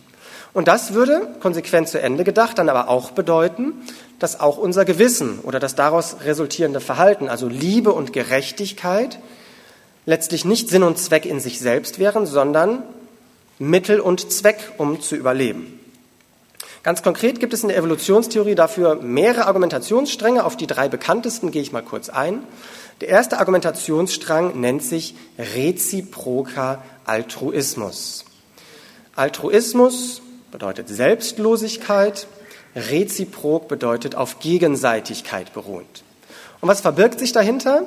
Die Evolutionstheorie sagt an dieser Stelle, Menschen verhalten sich deshalb liebevoll gegenüber anderen Menschen, Menschen helfen deswegen anderen Menschen, weil diese Menschen anschließend in ihrer Schuld stehen und man deswegen dann in Zukunft eine Gegenleistung erwarten kann von dem anderen Menschen. Das ist ein Erklärungsversuch der Evolutionstheorie, Liebe oder Hilfe zu erklären. Fairerweise äh, sollte die Evolutionstheorie das dann aber auch nicht als Altruismus bezeichnen, denn genau genommen ist es kein Altruismus. Das ist dann keine Selbstlosigkeit, sondern das ist Berechnung. Zweiter Ansatz der Evolutionstheorie oder zweiter Erklärungsversuch, der indirekt reziproke Altruismus. Hier sagt die Evolutionstheorie, wir helfen anderen Menschen nicht deshalb, damit wir eine Gegenleistung von ihnen erwarten können, sondern weil wir wissen, dass andere Menschen uns beobachten währenddessen und dass wir dann im Ansehen dieser Menschen steigen und dass deswegen diese anderen Menschen zukünftig mit uns kooperieren wollen. Die wollen was mit uns zu tun haben und auch das erhöht unsere Überlebenschancen. Und drittens, dritter und letzter Ansatz, auf den ich kurz eingehen möchte, die sogenannte Verwandtenselektion. Da wird gesagt, die bezieht sich vor allem, wie der Name schon verrät, auf Verwandte. Da wird gesagt, wir verhalten uns deshalb liebevoll gegenüber anderen Menschen, vor allem gegenüber unseren Verwandten, weil die Verwandten von uns ähnliche Gene haben wie wir und weil wir dadurch den Fortbestand unserer Gene sichern. Das heißt, um es auf den Punkt zu bringen, ähm, wenn jetzt meine Tochter in den Fluss fällt, springe ich nicht deswegen hinterher, weil ich sie liebe, sondern weil ich den Fortbestand meiner Gene sichern möchte kann man sich jetzt darüber streiten, wie realistisch das ist. Ähm, ich möchte es einfach nur, ähm, ich wollte es einfach nur darstellen, ähm, was eine mögliche, ein möglicher Argumentationsstrang der Evolutionstheorie an dieser Stelle ist. Das heißt, ich hatte es ja schon gesagt, laut der Evolutionstheorie sind Liebe und Gerechtigkeit letztlich, wenn man es konsequent zu Ende denkt, immer zweckorientiert und damit durch letztlich immer ein egoistisches Mittel zum Zweck. Und die Frage ist, erklärt das die Realität? Oder erklärt das die Realität umfassend. Also wenn wir das letzte mit der Verwandtenselektion mal weglassen und die ersten beiden Dinge nehmen, behaupte ich mal, es gibt tatsächlich Phänomene in der Realität, wo sich so etwas beobachten lässt. Jeder von uns ist mal berechnend, handelt mal aus Berechnung heraus. Wir sind nicht alle vollkommen selbstlos. Oder ähm, ich erinnere mich daran zurück ähm, an, an, an meine eigene Kindheit. Ich erinnere mich tatsächlich an Situationen zurück, wo ich zu meinem Bruder sehr nett war, weil ich wusste, meine Mutter beobachtet mich und belohnt mich dafür mit, mit Liebe oder mit einem Bonbon oder womit auch immer. Also diese Dinge, diese, dieses Thema Berechnung steckt schon tatsächlich in uns drin. Die Frage ist nur, reichen diese Erklärungsansätze aus, um das menschliche Wesen in seiner Gesamtheit zu erklären? Also ist, jeglich, ist wirklich jegliche Form der Liebe und Gerechtigkeit letztlich ein egoistisches Mittel zum Zweck? Oder gibt es nicht doch auch so etwas wie selbstlose Liebe und Gerechtigkeit, die Sinn und Zweck in sich selbst ist? Eine Frage, die ich jetzt einfach mal so in den Raum werfe, die sich jeder von äh, Ihnen selbst stellen kann. Aber ich nenne einfach mal einige Beispiele, die mir so eingefallen sind, als ich nachgedacht habe. Was ist zum Beispiel mit Menschen, die sich aus Liebe zu ihrem Partner fast vollständig aufopfern und die gelähmt sind, wenn sie verlassen werden, die gelähmt sind oder wie gelähmt sind vor Liebeskummer? ähm, die also ext sich extremst verletzlich machen und extremst sensibel sind. Wie, lässt, wie ließe sich so etwas erklären? Oder was ist mit Personen, die sich in Krisengebieten äh, im Rahmen von Hilfseinsätzen für fremde Menschen einsetzen, die nicht Teil ihres Genpools sind? Ähm, wie lässt sich so etwas erklären? Man kann natürlich sagen, na ja, die Menschen sind irgendwie krank, die haben ein krankes Helfersyndrom. Ähm, ich persönlich finde, dass das äh, eine Argumentation ist, die deutlich zu kurz greift. Wie ließen sich all diese Dinge plausibel erklären anhand einer Theorie, die ausschließlich letztlich, wenn man es zu Ende denkt, rein zweckorientiert argumentiert? Man kann sogar noch weitergehen und sagen, warum haben wir Menschen denn überhaupt eine hochsensible, verletzliche Psyche? Hätten sich Lebewesen ohne diese Verletzlichkeit im Laufe der Evolutionsgeschichte nicht viel besser durchsetzen müssen? Wieso erkranken Menschen körperlich, wenn sie psychischen Stress erleiden? Warum weinen wir Menschen, wenn wir gerührt sind? Warum sind wir so sehr verletzlich? Das ist so ein Element, das ist nicht irgendein Nebencharakteristikum unserer Persönlichkeit, die ein Prozent ausmacht. Das macht unser ganzes Wesen aus, diese Psyche, diese Verletzlichkeit, diese Sensibilität. Warum sind manche Straftäter so sehr von ihrem Gewissen geplagt, dass sie sich teilweise sogar freiwillig der Polizei stellen, weil sie diese Schuld nicht mehr aushalten? Wie passt das zu, zu einer rein zweckorientierten, opportunistischen, egoistischen Theorie? Oder vielleicht bestes Beispiel, warum sind Soldaten, die als Überlebende aus dem Krieg zurückkehren, teilweise bis ans Ende ihres Lebens traumatisiert durch das, was sie gesehen haben? Obwohl wir Menschen doch letztlich ja, uns durchgesetzt haben in der Evolutionsgeschichte. Wie gesagt, es geht mir nicht um die Frage, ob die Evolutionstheorie wahr ist oder nicht, sondern um die Frage, ob die Evolutionstheorie ausreicht, um den Menschen, das menschliche Wesen, vor allem das menschliche Gewissen, die menschliche Psyche, die menschliche Verletzlichkeit zu erklären. Oder müsste es nicht doch noch mehr geben, das entweder alternativ oder zusätzlich nötig ist, um das menschliche Wesen in seiner Gesamtheit zu erklären? Und an der Stelle, ich hatte es ja schon erwähnt, sagen viele Christen, ja, diese Erklärung, die da noch fehlt, ist eben die Existenz eines liebevollen und gerechten Gottes, der das Gewissen, also die Gewissheit, dass Liebe und Gerechtigkeit gut sind, in uns hineingelegt hat. Und auch vielleicht diese Sensibilität, damit wir Empathie empfinden können für unsere Mitmenschen, damit wir nachempfinden können, wie sich andere Menschen fühlen in gewissen Situationen. Also kommt an dieser Stelle, und das ist jetzt der nächste Punkt, einmal weiterklicken bitte, die Frage nach einem guten Gott. Also wenn ich darüber rede, ein Gott hat Liebe und Gerechtigkeit in uns hineingelegt, dann läge es natürlich nahe, dass das von ihm selbst auch kommt, dass, dass wir letztlich über einen liebevollen und gerechten Gott oder um es zusammenzufassen, über einen guten Gott sprechen. Und an dieser Stelle die Frage, ist das nicht völlig widersprüchlich zum Thema oder zur existierenden Leid in der Welt, also zur Lieblosigkeit und Ungerechtigkeit dieser Welt? Wie kann man da noch ernsthaft an einen liebevollen und gerechten Gott glauben? Im Fachjargon häufig als Theodizee-Frage bezeichnet. So, ähm, zu diesem Thema gibt es sehr viele dicke, schlaue Bücher. Ähm, von daher ähm, werde ich das Ganze nur relativ kurz anschneiden. Ich wollte es aber andererseits auch nicht auslassen, weil es ein extrem wichtiges Thema gibt. Zusätzlich für diejenigen von Ihnen, die dieses Thema bewegt oder vielleicht sogar persönlich betrifft, weil sie gerade Leid erleben in ihrem Leben, äh, biete ich heute Nachmittag noch einen Workshop an, ganz konkret zum Thema Leid in der Welt, wo wir auch gerne noch mal detaillierter über dieses Thema reden können. Aber zumindest um schon mal eine Vorschau darauf zu geben, folgendes Gedankenexperiment. Nehmen wir mal für einen Moment an, es gäbe tatsächlich einen liebevollen Gott. Was würde das bedeuten? Und wir können versuchen, das herauszufinden, indem wir uns ähm, das Phänomen Liebe mal genauer ansehen. Es gibt nämlich zwei konstitutive Merkmale von Liebe. Und beide kennen wir aus unserem eigenen Leben. Das erste vielleicht auch schmerzhaft. Nämlich, wenn wir uns in einen anderen Menschen verlieben, können wir diesen anderen Menschen nicht dazu zwingen, diese Liebe zu erwidern. Sondern Liebe basiert immer auf Freiheit. Wir müssen unserem Gegenüber die Möglichkeit geben, uns für, sich für oder gegen die Liebe zu entscheiden. Und warum schmerzlich? Denn wenn dieses, dieser Gegenüber äh, diese Liebe nicht erwidert, dann führt das auf unserer Seite zu Liebeskummer. Also erstens, Liebe basiert immer auf Freiheit und kann nicht erzwungen werden. Zweitens, damit Liebe wirklich vollkommen ist, muss sie aber erwidert werden. Liebe wird erst dann wirklich lebendig, wenn sie auf Gegenseitigkeit beruht. So, was würde das jetzt bedeuten in unserem Gedankenexperiment, wenn wir sagen, okay, nehmen wir mal an, es gäbe einen liebevollen Gott, vermutlich einen vollkommen liebevollen Gott, denn Vollkommenheit ist ja auch irgendetwas, was man normalerweise mit einem Gott assoziiert. Was würde das bedeuten? Wenn das wirklich konstitutive Merkmale von Liebe sind, wäre zumindest davon auszugehen, dass dieser liebevolle Gott sich vielleicht wünscht, vielleicht hat er es nicht nötig, aber dass er sich wünscht, dass wir seine Liebe erwidern. Denn erst dann ist, haben, liegt ähm, lebendige Liebe vor, die auf Gegenseitigkeit beruht.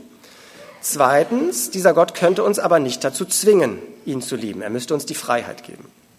Er müsste uns die Freiheit geben, dass wir uns für oder gegen die Liebe entscheiden. Oder für oder gegen das Gute oder für oder gegen ihn. Und genau auf diesem Wege ließe sich ein beträchtlicher Teil des Leids in der Welt tatsächlich erklären und sogar mit Gottes Liebe vereinbaren. Wenn man nämlich sagt, vollkommene Liebe setzt voraus, dass Gott uns einen freien Willen gibt und wir Menschen nutzen, man braucht nur äh, Tagesschau zu sehen oder Tageszeitung zu lesen, wir Menschen nutzen diese gottgegebene Freiheit aus, um notfalls auf Kosten unserer Mitmenschen unseren eigenen Willen durchzusetzen. Das zeigt sich schon im Kleinen. Ich behaupte mal, ohne ihn, nah, ohne ihn zu nahe treten zu wollen, jeder von Ihnen, mich eingeschlossen, jeder von uns hat schon mal irgendwann im, im Laufe seines Lebens gelogen. Hat also seinen freien Willen benutzt, um irgendwie, also Lüge führte dann auch irgendwie zu Verletzungen, ist, ist letztlich dann auch eine Form von Lieblosigkeit, also hat sich gegen die Liebe entschieden, hat aus egoistischen Gründen gelogen, um sein Gesicht zu wahren oder ähnliches und dadurch Unheil, Leid, Schmerz, Verletzung, was auch immer, in die Welt gebracht. So, man kann es jetzt immer weiterspinnen. Lüge, Betrug, Diebstahl, ähm, Menschen intrigieren, spinnen Intrigen, verleumden andere Menschen. Wenn wir das immer weiterspinnen, landen wir irgendwann an der Spitze des Eisbergs bei Kriegen und Völkermorden, die letztlich auch von Menschen verursacht wurden. Kriege und Völkermorde wurden letztlich immer von Menschen verursacht.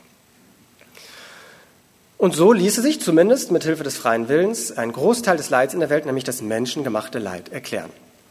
Trotzdem wäre das zu einfach, denn insbesondere Christen gehen ja davon aus, dass ähm, Gott nicht nur liebevoll ist, okay, damit kann man den freien Willen und das menschengemachte Leid erklären, aber Christen gehen ja auch davon aus, dass Gott gerecht ist. Und ein gerechter, Gott, ein gerechter Gott kann doch nicht einfach zuschauen und nichts tun, während er dieses Leid hier auf der Welt sieht. Er muss doch irgendwie eingreifen.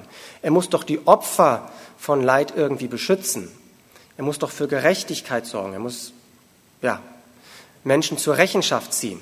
Das heißt, wenn man es konsequent zu Ende denkt und auf einen Satz auf den Punkt bringt, müsste ein guter Gott, der ja dann auch ein gerechter Gott wäre, nicht alle Verursacher von Ungerechtigkeit zur Rechenschaft ziehen und sogar gerecht bestrafen, das ist das Prinzip unserer Justiz. Die Justiz soll für Gerechtigkeit sorgen. Wenn jemand Ungerechtigkeit begeht, wird er vor Gericht gestellt und soll hoffentlich eine möglichst gerechte Strafe bekommen. Wäre das dann nicht auch äh, die Aufgabe eines ultimativ gerechten Gottes? Müsste er nicht jeden Verursacher von Ungerechtigkeit gerecht bestrafen? Die Antwort äh, liegt nahe. Ja, wenn er gerecht ist, sollte er das tun. Ähm, das Ganze führt nur zu einem Problem, zumindest wenn wir ehrlich zu uns selbst sind. Also wir zeigen immer sehr gerne mit dem Zeigefinger auf andere, wie ungerecht denn andere Menschen sind. Ähm, wir würden sowas nie tun. Ähm, aber wenn wir mal ehrlich zu uns selbst sind, auch wir verursachen ganz schön viel Ungerechtigkeit im Laufe unseres Lebens. Auch wir belügen andere Menschen ähm, oder betrügen oder lästern über andere Menschen. Das kann man jetzt natürlich alles ähm, runterreden und sagen, ist gar nicht so schlimm. Hauptsache, wir haben noch niemanden in unserem Leben umgebracht. Das sind die wirklich schlimmen Verbrechen, aber alles andere, das zählt nicht. Aber ähm, ich, ich behaupte mal, so ist es nicht. Nehmen wir mal an, wir Menschen haben nicht nur einen Körper, sondern auch eine Seele. All diese Verletzungen, die ich gerade aufgezählt habe, Lüge, Betrug, Diebstahl, äh, Lästereien, Verleumdungen, die verletzen andere Menschen in ihrer Psyche oder andere Menschen in ihrer Seele. Und je nachdem, wie schwer diese Verletzungen sind, kann das auch seelische Narben hinterlassen. Und ich behaupte mal, seelische Narben sind schlimmer als körperliche Narben. Also das sollten wir nicht runterreden, wie wir teilweise auch, jeder von uns teilweise auch ganz schön viel Leid verursacht hier in der Welt. Das heißt, wenn es einen gerechten Gott gäbe, dann hätten wir ein Problem. Gleichzeitig hat aber auch, oder hätte aber auch Gott ein Problem. Denn Christen gehen ja davon aus, dass Gott nicht nur gerecht, sondern auch liebevoll ist. Also er hätte ja ein Zwiespalt, eine Spannung in sich selbst. Aufgrund ähm, ähm, ähm seiner Gerechtigkeit müsste er uns ja irgendwie zur Rechenschaft ziehen, bestrafen. Das ist die Justiz. Gerechtigkeit erfordert gerechte Bestrafung. Auf der anderen Seite wird gesagt, Gott ist vollkommen liebevoll. Aber Liebe äh, sehnt sich ja nicht nach Bestrafung. Liebe sehnt sich immer nach Versöhnung und nach Vergebung. Ein liebevoller Gott möchte uns alles, was wir getan haben, eigentlich vergeben. Aber wenn er beides ist, wenn beide Herzen in seiner Brust schlagen, wenn er liebevoll und gerecht ist und er keines von beiden irgendwie vernachlässigen will, müsste er ja beides tun, vergeben und bestrafen. Und wie soll das möglich sein? In vielen Glaubensrichtungen wird tatsächlich davon ausgegangen, dass Gott vollkommen gerecht ist und dass er tatsächlich eines Tages für vollkommene Gerechtigkeit sorgen wird. Das heißt, jeder Mensch wird irgendwann am Tag des jüngsten Gerichts zum Beispiel zur Rechenschaft gezogen. Und auch Christen glauben das. Aber wie lässt sich das mit dem äh, Glauben an Gottes vollkommene Liebe vereinbaren? Wie soll Gott gleichzeitig bestrafen und vergeben? Und meines Erachtens ist der christliche Glaube tatsächlich die einzige Glaubensrichtung, die diesen Zwiespalt, dieses Dilemma auflösen kann. Und um das zu erklären, muss ich noch ein letztes Mal kurz ausholen und nochmal eine wissenschaftliche Studie zitieren. Und zwar gibt es verschiedenste Studien, die herausfinden oder herauszufinden versuchen, was denn uns Menschen am tiefsten glücklich macht. Wird auch umgangssprachlich wird das als Glücksstudien bezeichnet. Die bekannteste ist äh, die sogenannte Grant-Studie von ähm, ähm, der Harvard University. Da wurde über Jahrzehnte, ich glaube über 70 Jahre, eine groß angelegte Studie durchgeführt und man hat versucht herauszufinden, was macht Menschen in ihrem tiefsten Innern glücklich, um das menschliche Wesen noch besser zu verstehen. Und man hat herausgefunden, ja, es gibt viele Dinge, die glücklich machen. Ähm, gesund zu sein macht zum gewissen Grad glücklich. Geld zu haben macht zwar nicht glücklich, aber es verhindert Unglück. Also ähm, Arm zu sein kann zumindest in gewissen Situationen ähm, zu Sorgen und zu Unglück führen. Also es gibt viele Dinge, die entweder Unglück vermeiden oder zu Glück führen, aber man hat herausgefunden, es gibt eine einzige Sache, die alle Menschen weltweit am stärksten glücklich macht. Und das ist, wenn wir Menschen in liebevollen, harmonischen Beziehungen leben. Das heißt, man könnte sagen, wir Menschen scheinen irgendwie in unserem tiefsten Innern in, im Ursprung unserer Identität Beziehungswesen zu sein. Jetzt kann man sich wieder fragen, woher kommt das? Ließe sich das durch die Evolutionstheorie erklären? Die christliche Erklärung dafür ist, dass warum wir Menschen im Ursprung unserer Existenz Beziehungswesen sind.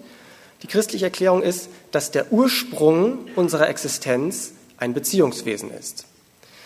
Das ist Ihnen bekannt sicherlich im, Rahmen der göttlichen Dreieinigkeit oder Dreifaltigkeit.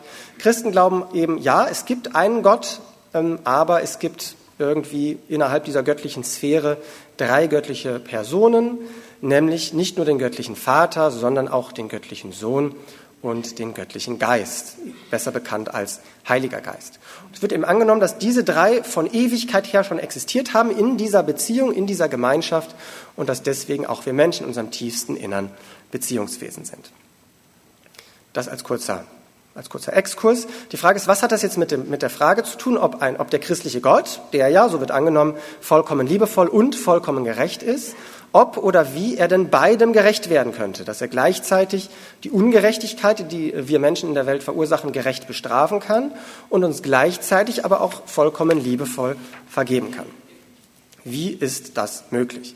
Im christlichen Glauben wird angenommen, dass Gott, wie gesagt, vollkommen gerecht ist und tatsächlich ähm, eines Tages jegliche Ungerechtigkeit zur Rechenschaft ziehen wird. Aber, und jetzt kommt der entscheidende Punkt, Christen glauben, dass dieses zur Rechenschaft ziehen oder dieses gerechte Bestrafen stellvertretend erfolgen kann. Sodass wir selbst, sodass man selbst als Mensch verschont bleibt davon. Was ist damit genau gemeint? Und deswegen hatte ich diesen Exkurs. Es wird eben angenommen, es gibt diese göttliche Dreieinigkeit und Christen glauben, dass eine dieser drei Personen, nämlich der göttliche Sohn, ähm, vor etwa 2000 Jahren auf die Erde gekommen ist, in der Person Jesus von Nazareth. Christen bezeichnen ihn als Jesus Christus. Ich weiß nicht, wie viele Nichtchristen unter Ihnen heute da sind. Ähm, Sie werden wissen, dass das der Grund ist, warum Christen Weihnachten feiern.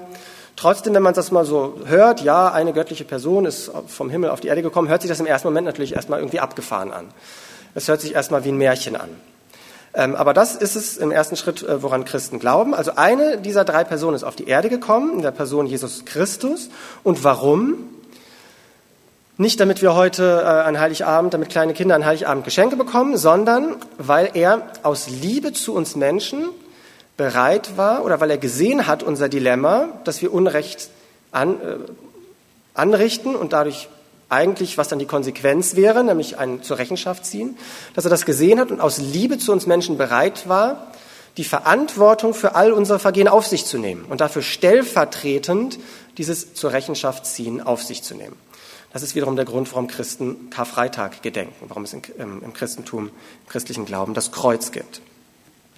Das heißt, Christen glauben, dass da irgendwie ein Tausch stattgefunden hat dass ähm, dieser Jesus die Schuld auf sich genommen hat, dafür bestraft wurde und wir Menschen dadurch frei von dieser Schuld sind. Vielleicht kann man sich besser vorstellen wie so in einem Hollywood-Film, wo der Bodyguard sich dann äh, vor dem Attentat dazwischen wirft und die Kugel abfängt, damit wir Menschen verschont bleiben. Trotzdem ist die Frage erstens, was ist denn daran jetzt gerecht? Also Christen ja glauben, dass, dass, dass, dass der göttliche Sohn bestraft wurde oder die Strafe auf sich genommen hat. Was ist daran gerecht? Also wenn er wirklich göttlich war, dann war er wahrscheinlich auch unschuldig, heilig. Äh, was ist daran gerecht, dass er dann bestraft wird? Und zweitens, wo ist da überhaupt die Logik? Und um das zu erklären, finde ich es persönlich hilfreich, eine Parallele zu unserem Rechtssystem zu klären, zu, unserer Justi äh, zu ziehen, zu unserer Justiz. Bei uns im Rechtssystem ist es so, man versucht eine gerechte Strafe zu finden. Und äh, die Höhe der Strafe misst sich nicht nur, aber auch daran, wie schwer denn das Vergehen war. Also wenn jetzt jemand äh, vor Gericht gestellt wird, der eine kleine Tat begangen hat, also der irgendetwas gestohlen hat, dann bekommt er auch eine Strafe, die eher gering ist. Das soll sich die Waage halten. Daraus leitet sich auch Justitia, das Bild dieser Waagschalen ab. So, und jemand, der jetzt ein sehr, sehr schlimmes Vergehen begangen hat, der jemanden umgebracht hat, der bekommt dann nicht eine Geldstrafe, sondern eine Freiheitsstrafe, also eine viel höhere Strafe, die dem die Wiege hält. So, und wenn man sich jetzt mal vorstellt, was wir Menschen in Summe, inklusive aller Kriege und Völkermorde im Laufe der Menschheitsgeschichte angerichtet haben, dann kommt da ein Berg an Schuld zustande. Welche, welche Strafe kann das denn noch ausgleichen? Das müsste ja quasi eine unendlich hohe, eine unendlich wertvolle Strafe sein, die das Ganze aufwiegt. Also ein Kriegsverbrecher, der 1000 äh, Menschen getötet hat, der kann ja, der müsste gerechterweise selbst 1000 Tote sterben. Äh, aber das lässt sich ja nicht realisieren. Es bräuchte also, wenn wirklich Gerechtigkeit herrschen soll, eine unendlich hohe Strafe. Und Christen glauben eben, dass nur der göttliche Sohn, dass nur Jesus Christus aufgrund seiner Göttlichkeit so unendlich wertvoll ist, dass sein Opfer am Kreuz äh, den gesamten fast unendlich hohen Berg an Schuld, den wir Menschen aufgehäuft haben, an Schuld und Leid und Blut äh, wirklich aufwiegen kann. Das ist die Logik, ähm, die letztlich dahinter steckt. Und ganz wichtiger zweiter Punkt, Christen glauben, dass Jesus das freiwillig gemacht hat, aufgrund seiner vollkommenen Liebe, dass es wirklich ein Opfer war und dass er nicht ähm, quasi von Gott oder das wäre dann barbarisch, von wem auch immer, dazu gezwungen wurde, das zu tun. Letztlich ähm, ja, ist das Ganze freiwillig geschehen und das macht eben diesen Wert dieses Opfers am Kreuz aus. Ähm, erstens aufgrund der vollkommen, aufgrund der unendlichen Wertigkeit von Jesus und aufgrund seiner unendlichen Liebe ist das Ganze freiwillig geschehen und könnte dann theoretisch auch logisch ähm, dieses, diese Schuld dann gerecht aufwiegen. Ähm, was bedeutet das jetzt konkret? Das ist jetzt, ich hatte ja gesagt, mein Vortrag wird eher philosophisch. An der Stelle ist es jetzt doch etwas theologisch geworden. Was bedeutet das jetzt konkret? Was macht es aus, Christ zu sein? Christ zu sein macht aus, oder der christliche Glaube besagt, wenn wir Menschen wir müssen im Grunde nicht irgendwelche Leistungen erbringen. Häufig wird gesagt, der christliche Glaube ist total zwanghaft. Ähm, ähm, die Kirchen machen, leider stimmt das teilweise, äh, die Kirchen machen ihren Anhängern Angst. Also erstmal der Hauptzugangsweg zum Glauben ist Angst, nämlich Angst mit der Hölle. Ähm, und das Wichtigste im christlichen Glauben sind die zehn Gebote. So, und es gibt zwei Möglichkeiten. Entweder man schafft entweder man ist ein guter Mensch, man schafft es im Laufe seines Lebens, die zehn Gebote zu halten. Äh, dann hat man sich das, den Himmel verdient. Oder man schafft es halt nicht, man scheitert, äh, man bricht immer wieder die zehn Gebote, ja, und dann landet man halt in der Hölle. Das ist leider, so habe ich es zumindest damals, als ich nicht Christ war, äh, äh erlebt, das Bild des christlichen Glaubens, der in 97, 98 Prozent unserer Gesellschaft vorherrscht. Aber der christliche Glaube ist paradoxerweise genau das Gegenteil. Der christliche Glaube sagt, der christliche Glaube ist nicht leistungsbasiert und sagt, du musst das und das und das tun, verdienst dir dadurch den Himmel und dann kannst du dir noch auf die Schulter klopfen, denn du hast es ja geschafft, sondern Du kannst es gar nicht schaffen. Deswegen brauchst du Hilfe. Und Gott schenkt dir das ewige Leben. Du musst es nur annehmen. Und das, wenn man das wirklich verinnerlicht, führt nämlich nicht zu Angst, sondern zu Dankbarkeit. Und aus dieser Dankbarkeit heraus kann dann eine Motivation, eine intrinsische Motivation entstehen, die sagt, ähm, ich bin so gerührt davon oder das berührt mich so sehr, ich möchte freiwillig aus Dankbarkeit, äh, äh um auch was zurückzugeben, äh, versuchen, die zehn Gebote zu halten. Ich versuche, so, so gut ich es kann, nicht zu lügen und äh, nicht zu stehlen und meine Menschen nicht zu verletzen und so weiter. Aber ich muss es nicht tun, um mir das ewige Leben zu erarbeiten. Es ist ein Geschenk, für das ich dankbar sein kann, ähm, wenn ich erstmal erkenne. Äh, Voraussetzung dafür ist ein realistisches Selbstbild. Das ist letztlich das Einzige, was der christliche Glaube verlangt. Wenn, denn wenn ich ein realistisches Selbstbild habe, mit anderen Worten, wenn ich ehrlich zu mir selbst bin, dann erkenne ich zwei Sachen. Dann erkenne ich nämlich einen Zwiespalt in meinem Wesen. Erstens, ich erkenne mein Gewissen. Ich darf mein Gewissen natürlich nicht verdrängen. Ich muss schon auf die Stimme meines Gewissens hören. Die sagt mir nämlich, was gut und was schlecht ist. Und die sagt mir, dass Liebe und Gerechtigkeit gut sind. Und zweitens, wenn ich ehrlich zu mir bin, erkenne ich in meinem eigenen Wesen meinen Egoismus, dass ich immer wieder mein äh, Gewissen versuche zu verdrängen aus eigennützigen Motiven und deswegen quasi gegen mein eigenes inneres Gesetz sogar schon verstoße. Ich brauche gar kein äußeres Gesetz, ich verstoße sogar schon gegen mein eigenes inneres Gesetz. Und dass ich deswegen Hilfe brauche, dass ich Schuld, also das Gewissen, wenn, wenn ich auf mein Gewissen höre, dann spüre ich auch dieses Schuldgefühl, das ist nicht eingeredet äh, durch Gesellschaft oder Erziehung, sondern das steckt auch in uns drin, denn wir wissen, was schlecht oder was böse ist. Und wenn wir das dann erkennen, dann erkennen wir auch, ich schaffe es nicht aus eigener Kraft. Ich wünschte aber eigentlich, ein guter Mensch zu sein und mit Gottes Hilfe kann ich es aber schaffen. Denn das ist dann ein langer Veränderungsprozess. Es gibt auch keine perfekten Christen. Äh, äh irgendjemand hat mal gesagt, äh, äh, die Kirchen sollten idealerweise kein Museum sein, in dem gute Menschen ausgestellt werden, sondern sie sollten eher ein Krankenhaus sein, wo kranke Menschen sich treffen, die aber erkennen, dass sie krank sind und erkennen, dass sie Hilfe brauchen.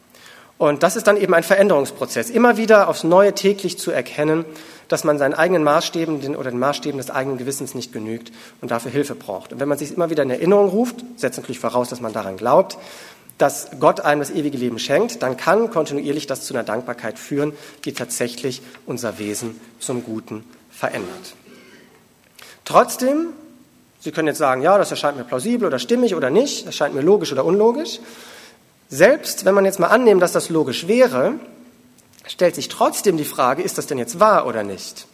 Also eins ist, hoffe ich zumindest auf jeden Fall deutlich geworden, der gesamte christliche Glaube, und vermutlich heißt es deswegen auch christliche Glaube, der gesamte christliche Glaube steht und fällt mit Christus.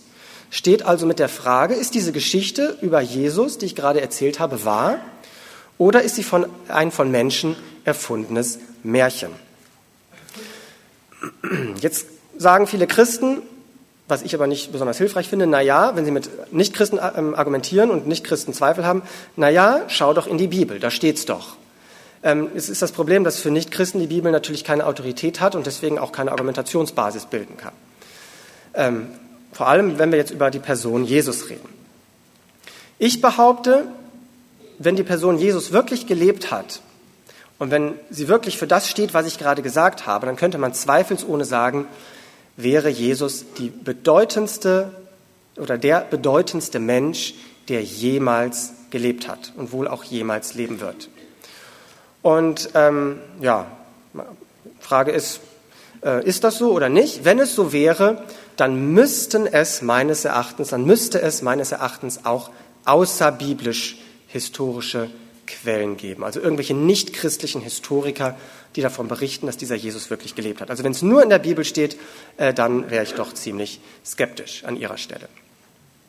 So, mit diesem Thema habe ich mich auch befasst damals in der Situation und habe tatsächlich zu meinem Erstaunen, ich selbst bin ja kein Historiker, sonst hätte ich es wahrscheinlich vorher schon gewusst, habe zu meinem Erstaunen herausgefunden, dass es tatsächlich zahlreiche nicht, also nicht nur, dass auch im Koran von Jesus berichtet wird, ist auch möglicherweise schon ein Indiz, wenn in Anführungsstrichen die Konkurrenzreligion äh, ähm, ähm, davon berichtet, dass dieser Jesus gelebt hat. Nicht nur das, sondern viele nicht religiöse ähm, Historiker und dadurch auch nicht christliche Historiker der damaligen Zeit berichten davon. Cornelius Tacitus, Flavius Josephus sind so die, wahrscheinlich die zwei bekanntesten, die davon berichten. Und ähm, diese berichten, dass es tatsächlich zur damaligen Zeit eine Person gegeben haben soll, äh, namens Jesus von Nazareth, dass also eine Person namens Jesus gelebt hat, dass eine Person namens äh, Jesus gekreuzigt wurde und diese nichtchristlichen, nichtchristlichen Historiker schreiben auch davon, dass die Anhänger von Jesus wenige Tage nach seiner Kreuzigung behauptet hätten, er sei vom Tod auferstanden. Gut, das ist kein historischer Beweis, das ist jetzt kein Beweis, denn die Historiker sagen ja nicht, er ist auferstanden, sondern sagen, die Anhänger haben behauptet, er sei auferstanden. Die Anhänger können sich ja auch geirrt haben. Das, die Frage ist, können wir das irgendwie überprüfen? Einfachste Möglichkeit wäre, wir steigen in eine Zeitmaschine und reisen 2000 Jahre zurück. Dann könnten wir es uns mit eigenen Augen ansehen. Können wir leider nicht. Aber das ist erstmal kein Problem, denn dieses Problem haben Sie auch in jedem Gerichtsprozess. In jedem Gerichtsprozess äh, wird ein vermeintlicher Mörder vor Gericht gestellt und der Richter muss dann anhand von Indizien, Beweisen, Zeugenaussagen, Geständnissen des Täters und so weiter versuchen, was ist jetzt am wahrscheinlichsten? War er jetzt der Täter oder nicht? Selbst wenn Sie DNA-Spuren am Tatort finden, ist das kein Beweis. Die kann ja auch jemand anders dahin gebracht haben. Das heißt, auch ein Richter würde gerne mal zwischendrin mit einer Zeitmaschine zurückreisen, um ein gerechtes Urteil zu fällen, kann er aber nicht. Und genau dieser ähm, Mittel, die sich ein Richter bedient, kann, können wir uns jetzt auch bedienen und versuchen quasi einen Prozess zu führen. Was ist jetzt plausibler? Hat dieser Jesus, ist dieser Jesus jetzt auferstanden oder nicht? Und was man da machen kann, ist, man sollte zumindest gedanklich mal in die damalige Zeit zurückreisen, um zu verstehen, was ist denn damals passiert. Die damalige Zeit war eine Zeit, in der immer wieder Messiasbewegungen auftraten. Es gab also immer wieder selbsternannte Messiasse in dieser Zeit. Ein Beispiel ist Simon Bar Kochba. Und die haben behauptet, sie hätten irgendwie, sie wären irgendwie übermenschlich, übernatürlich, hätten irgendwelche Kräfte und würden äh, ähm, ja, aus der Gefangenschaft befreien oder ähnliches. Da hat sich dann, wir haben dann mehr oder weniger Anhänger gefunden, es hat sich eine Messias-Bewegung gebildet und so weiter. Also das ist erstmal nichts Besonderes, dass die Christen damals behauptet hätten, Jesus sei der Messias. Da gab es viele andere Messias-Bewegungen. Interessant ist aber, all diese Messias-Bewegungen sind irgendwann wieder aus, in der Versenkung verschwunden. Wann? Genau in dem Moment, wo die jeweilige Messias-Figur gestorben ist. Denn es war der beste Beweis, dass es ein normaler Mensch aus Fleisch und Blut war. Dass er keine übernatürlichen oder übermenschlichen Kräfte hatte. So, und in der gesamten Geschichte der Menschheit gibt es nur eine einzige Messias-Bewegung, die nach dem Tod ihrer Messias-Figur nicht in der Versenkung verschwunden ist. Und das ist die Messias-Bewegung um Jesus Christus herum. Und die Frage ist, das ist erstmal nur eine Feststellung, das ist erstmal noch keine Wertung. Die Frage ist, wie lässt sich das erklären? Jetzt kann man sagen, na ja, kein Wunder, äh, die christliche Messiasbewegung hat ja damals auch sehr viel politische und gesellschaftliche Unterstützung erfahren. Stimmt einfach nicht. Also das war tatsächlich irgendwann der Fall, ab dem vierten Jahrhundert nach Christus äh, unter Konstantin dem Großen, der den christlichen Glauben legalisiert und später dann sogar gefördert hat. Aber im ersten Jahrhundert nach Christus herrschte eine völlig andere Situation.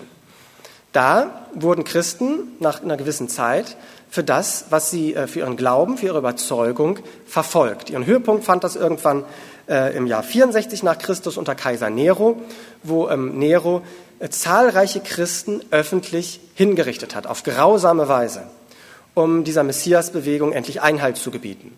Aber die Christen sind einfach nicht davon abgerückt.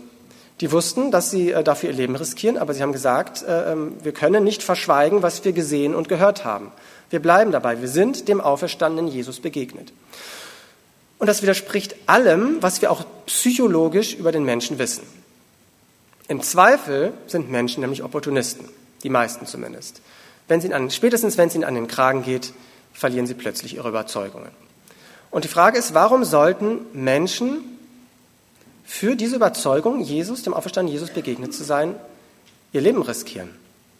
Also klar, es gibt, man kann, also es gibt sicherlich mehrere Szenarien, auf die ich im Buch auch eingehe. Man kann sagen, die waren halt einfach verrückt. Äh, oder die haben sich geirrt oder die äh, hatten Halluzinationen oder äh, ähm, was auch immer. Also wenn man will, kann man immer irgendwelche Alternativerklärungen finden, aber um ehrlich zu sein, die sind nicht besonders plausibel. Ähm, man kann auch sagen, naja, es gibt ja auch in anderen Glaubensrichtungen Märtyrer.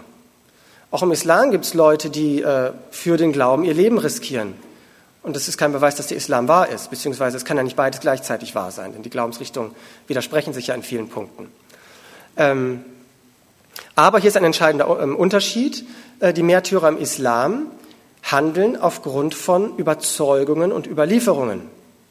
Die Christen damals haben behauptet, dem auferstandenen Jesus persönlich begegnet zu sein, es mit eigenen Augen gesehen zu haben. Sie, behaupten also, sie behaupteten also, Augenzeugen gewesen zu sein und für diese Überzeugung einzustehen. Also das ist schon, ist schon eine andere Kategorie und das lässt sich nicht so leicht wegargumentieren. Und ähm, im Buch gehe ich da, wie gesagt, näher darauf ein. Ich persönlich halte daher die Möglichkeit, äh, dass Jesus tatsächlich auch körperlich auferstanden ist, nicht nur für möglich, sondern auch für sehr wahrscheinlich. Also ich glaube daran, das Glaube ist dann letztlich mehr als eine Wahrscheinlichkeit, sondern eine Gewissheit. Aber wenn man es jetzt mal rein wissenschaftlich betrachtet, ähm, halte ich das nicht nur für möglich, sondern auch für sehr wahrscheinlich. So, was ist jetzt die Relevanz des Ganzen für unser Leben? Was bedeutet das jetzt für uns persönlich in unserem Alltag? Und da möchte ich doch noch mal ein bisschen persönlich werden, noch mal zum, zu, zum Anfang zurückgehen, wo ich gesagt hatte, ich bin krank geworden und ich bin im Krankenhaus gelandet und die Ärzte waren sehr ratlos. Natürlich bin ich in dieser Zeit damals ähm, trotz vieler Zweifel, die ich hatte und trotz meines rationalen Zugangs nicht ausschließlich so rational und strukturiert vorgegangen wie in meinem Buch oder wie jetzt hier im Vortrag, sondern natürlich hatte diese Suche für mich auch eine sehr stark emotionale Komponente. Natürlich habe ich in dieser Zeit sehr viel emotional auch durchgemacht und ich wusste nicht, wie geht es mit mir weiter, geht es mit mir überhaupt weiter und so weiter. Und in dieser Zeit habe ich nicht nur diese intellektuellen Dinge herausgefunden, sondern ich habe auch sehr viele Dinge erlebt. Und drei dieser Erlebnisse möchte ich mit Ihnen teilen, denn ansonsten wäre das Bild nicht komplett. Also das, menschliche, das menschliche Wesen umfasst immer beides, das Rationale und das Emotionale. Und man kann, den, ähm, man kann Gott nicht nur nicht beweisen, sondern ich behaupte, man kann sich den Glauben auch nicht nur allein basierend auf Argumenten erarbeiten. Es gehören immer gewisse ich nenne es jetzt mal Gotteserlebnisse, Gottesbegegnungen, irgendwelche Zufälle, die man erlebt, die gar keine Zufälle sein können, dazu und die einen stutzig machen und auch irgendwie emotional im Herzen bewegen. Und da das dazugehört, möchte ich das auch ähm, relativ offen ähm, auch hier noch mit Ihnen teilen. Und zwar drei Begegnungen oder drei Geschehnisse möchte ich mit Ihnen teilen. Das erste ist das folgende. Also ich war, wie gesagt, damals im Krankenhaus. Ähm, ich war damals nicht in Berlin, sondern gerade im Urlaub bei meinen Eltern. Deswegen war ich ähm, in Hagen, hier in der Nähe in einem Krankenhaus. Und ähm, als die Ärzte dann irgendwann nach zwei, drei Wochen nicht mehr wussten, was mit mir ist, mir aber relativ eine, schlechte, eine relativ schlechte Prognose ausgestellt haben, wurde ich dann entlassen, so nach dem Motto, ja, wir können Ihnen nicht mehr helfen. Ähm, wir raten Ihnen nach Berlin zu gehen, irgendwie wieder einer Arbeit nachzugehen, sonst fällt Ihnen die Decke auf den Kopf. Ähm, und vielleicht finden Sie ja da noch irgendeinen Arzt, der Ihnen weiterhelfen kann. Äh, alles Gute. Ähm, ja. Ähm, und dann meinte ich in meiner Verzweiflung, ja, aber das, so können Sie mich hier nicht entlassen. Sie müssen mir noch irgendwie einen Tipp geben. Können Sie irgendeinen guten Arzt, also damals war der Hauptpunkt war ja Nierenerkrankung, können Sie mir irgendeinen guten Nierenarzt, irgendeinen guten Nephrologen geben? Ja, dann hat mir, eins, hat mir der Arzt da ein, zwei Namen genannt und meinte zum Schluss noch, ja, einer fällt mir noch ein, ähm, das ist eine der Koryphäen in ganz Europa, äh, Nephrologe, der ähm, ähm, ähm wohnt jetzt zufällig bei Ihnen in Berlin ähm, ähm, Professor Frei. Ähm, meines, meines, Wissens nimmt er keine ähm, gesetzlich versicherten Patienten, aber Sie können es ja mal versuchen. Ähm, vielleicht bekommen Sie zumindest eine Sprechstunde und vielleicht kann der Ihnen ja noch irgendwelche Tipps geben. So, dann war ich in, äh, zurück in Berlin, habe dann als erstes ähm, da angerufen. Sprechstundenhilfe Hilfe war sehr freundlich und ich bekam auch tatsächlich einen Termin, nur halt die Info, dass ich das dann äh, selbst zahlen muss. Ähm, und dann ähm, bin ich da hingegangen, das ging auch relativ schnell, eine Woche später, glaube ich, saß da im Wartezimmer in der Charité, also er ist zugleich auch noch äh, Direktor der Charité. Ähm, und war natürlich relativ aufgeregt, äh, schwitzige Hände, was erwartet mich jetzt? Bestätigt er die Prognose auch, sagte mir auch, äh, es sieht kritisch oder schlecht aus mit mir. Und in genau dieser Situation, also Sie können sich jetzt vielleicht ungefähr vorstellen, wie es war, und ich saß da, genau in dieser Situation kommt die Sprechstundenhilfe plötzlich ins, äh, zu mir ins Wartezimmer, hat so meine Akte vor sich und meint, ähm, ähm, Herr Kotulla, äh, ähm, ähm, eine Sache macht mich hier stutzig in Ihrer Akte, ich glaube, da stimmt irgendwas nicht. Stimmt das, dass Sie in der äh, so und so Straße Nummer 9 wohnen? Äh, meinte ich, ja, was, was, soll daran nicht stimmen? Äh, wohnt Herr Frey jetzt zufällig äh, in derselben Straße? Oder? Äh, er meinte, äh, nee, der wohnt bei Ihnen im Haus. Ähm, ähm, also als Hintergrundinformation, äh, ich wohne in Berlin in einem, oder wir wohnen in Berlin in einem, einem Altbau mit Vorder- und Hinterhaus, insgesamt 20 Parteien. Äh, und Herr Frei, äh, Herr Frei wohnt im Vorderhaus, ich im Hinterhaus. Ähm, und Herr Frei, also ich wohnte halt mit Herrn Frei unter einem Dach. mit dem laut ähm, dem in Hagen einem der besten Nierenärzte Europas, ähm, selbst als jemand, der gerade eine Nierenerkrankung hat. Ähm, habe dann später erfahren, dass er erst zwei Monate vorher eingezogen ist. Ähm, ja, also so saß ich da im, auch das ist kein Beweis, äh, man, kann, man könnte das jetzt mal ausrechnen, wie viele Häuser es in Europa gibt und wie die Wahrscheinlichkeit ist, dass man gleichzeitig eine Nierenerkrankung hat und mit denen man im selben Haus wohnt. Ähm, vielleicht ist die Wahrscheinlichkeit sogar äh, äh, höher als im Lotto zu gewinnen, weiß ich nicht. Trotzdem glaubt nicht jeder, der im Lotto gewonnen hat, an Gott. Ähm, aber was ich eher äh, zeigen will, ist, dass Sie verstehen, in welcher Situation ich damals war. Ich saß da im Wartezimmer in meiner Verzweiflung, erlebe diese eine Sache. Und natürlich fragt man sich da auch als rationaler Mensch, Moment mal, ist das äh, plausibel, dann einen Zufall zu glauben oder gibt es da irgendjemanden oder irgendetwas, der oder das da im Hintergrund die Fäden zieht? Ähm, das hat mich auf jeden Fall sehr stutzig gemacht. Und solche Begebnisse gehören, glaube ich, schon mit dazu. Man kann, wie gesagt, nicht nur rein rational sich das Thema Gott erarbeiten.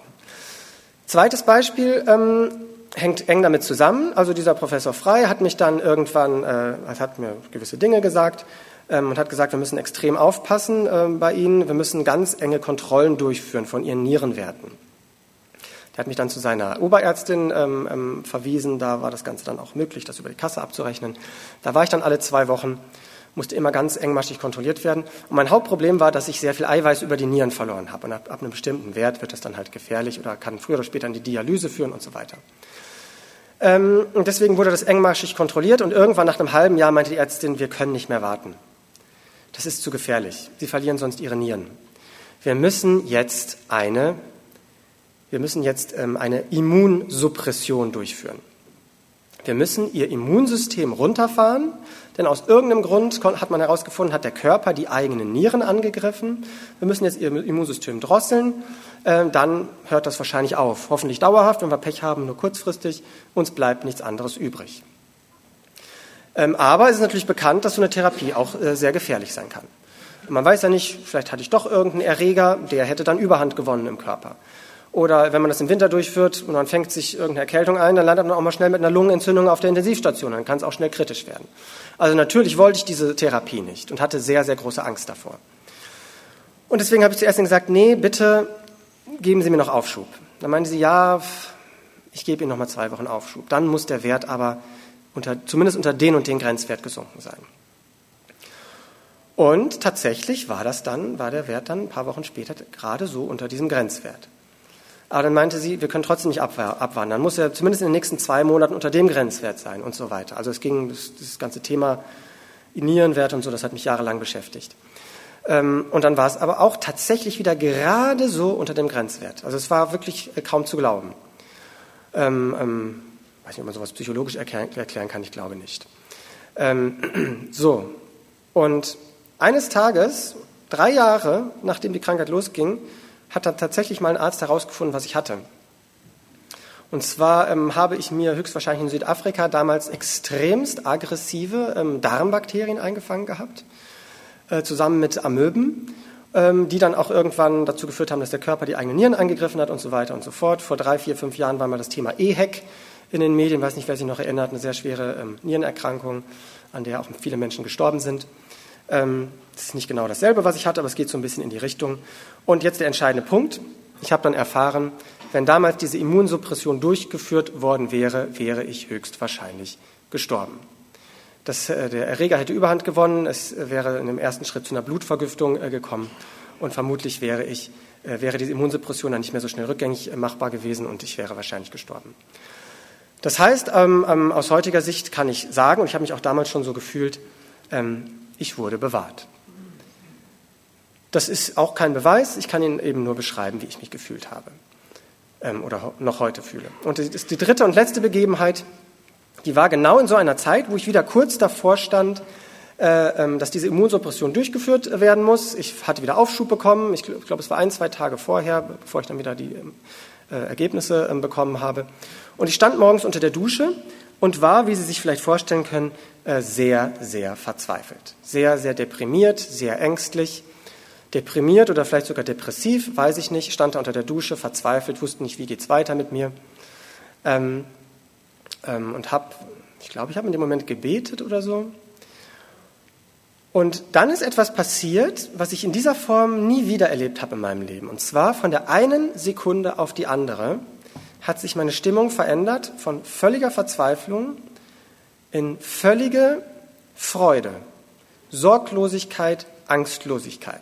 Ich war mit einer solchen Freude erfüllt, dass ich unter der Dusche, das mag jetzt völlig ähm, paradox klingen oder grotesk, dass ich unter der Dusche lachen musste vor Freude. Ähm, wie gesagt, ich habe sowas in, zumindest in diesem Ausmaß seitdem nicht noch einmal erlebt. Und für mich war das eine äh, Gottesbegegnung. Für mich war das eine Berührung durch den Heiligen Geist. Ähm, äh, ja, eine Art von Gotteserlebnis. Und das braucht es zusätzlich zu den Argumenten. Allein durch meine Argumente wäre ich sicherlich nicht zum Glauben gekommen. Und all diese Dinge zusammengenommen, sowohl die rationalen als auch diese persönlichen Erlebnisse, haben irgendwann dann dazu geführt, dass ich gesagt habe, es ist für mich, und Sie müssen vorstellen, ich bin ja Wissenschaftler, es ist für mich als Wissenschaftler, also sowohl für mich als Privatmensch, aber auch für mich als Wissenschaftler nicht mehr plausibel, nicht an den christlichen Gott zu glauben. Es macht für mich keinen Sinn mehr. Die Argumente äh, sind einfach zu erdrückend. Es geht nicht mehr. Also ich müsste mich verbiegen und es wäre so eine Kraftanstrengung, mich jetzt quasi zu wehren gegen diesen christlichen Glauben. Und warum, warum sollte ich mich dagegen wehren? Äh, der christliche Glaube oder das ewige Leben ist ja ein Geschenk. Ich muss ja gar nicht mehr etwas erarbeiten. Der christliche Glaube erfordert nur ein einziges Opfer. Und das ist das eigene Ego. Man muss nämlich anerkennen, dass man es aus eigener Kraft nicht schafft, dass man zwar ein guter Mensch sein will, aber es nicht vollkommen schafft und dass man eben Hilfe braucht, dass man Vergebung braucht und dass man das ewige Leben als Geschenk braucht. Ja, wie auch immer Sie persönlich die Gottesfrage für sich beantworten oder wie auch immer das jetzt auf Sie persönlich gewirkt hat, ich hoffe, dass zumindest klar geworden ist, dass die Gottesfrage für jeden von uns relevant ist, nicht zuletzt, weil es Einfluss hat auf alle existenziellen Lebensfragen. Um es auf der nächsten Folie nochmal in Erinnerung zu rufen, wer sind wir Menschen überhaupt? Bestehen wir ausschließlich aus Atomen oder gibt es auch so etwas wie eine Seele? Oder sind wir in unserem tiefsten Innern gut oder schlecht? Woher kommen wir Menschen? Sind wir ausschließlich ein Produkt des Survival of the Fittest oder gehen wir letztlich auf einen liebevollen und gerechten Ursprung zurück? Wohin gehen wir eines Tages? Ist mit dem Tod alles zu Ende? Ewiger Tod? Oder gibt es so etwas wie ein ewiges Leben? Was sollen wir tun? Hat es einen höheren Wert, sich für Liebe und Gerechtigkeit in der Welt einzusetzen, oder sind das alles nur Atome und chemische Reaktionen? Sollen wir die Würde des Menschen achten. Und all diese ethischen Fragen, ähm, Dr. Lütz hat es gestern schon gesagt, stehen und fallen letztlich auch mit der Gottesfrage. Und nicht zuletzt, was dürfen wir hoffen? Zum einen auf das aktuelle Leben bezogen, ist es realistisch zu hoffen, dass wir in diesem Leben vollkommen glücklich werden können? Was macht uns glücklich? Ist es realistisch, den Sinn des Lebens zu finden? Was ist der Sinn des Lebens? Aber was dürfen wir hoffen, auch auf die Frage nach dem Tod bezogen? Ist es realistisch, eine Hoffnung auf ein ewiges Leben zu haben. Auch hierauf gibt es keine wissenschaftlichen Antworten, genau wie auf die Gottesfrage. Aber das macht nichts. Und ich möchte Sie ermutigen, diesen Fragen trotzdem auf den Grund zu gehen. Denn zumindest meine Erfahrung ist, wenn man Dingen wirklich auf den Grund geht, dann findet man auch Antworten.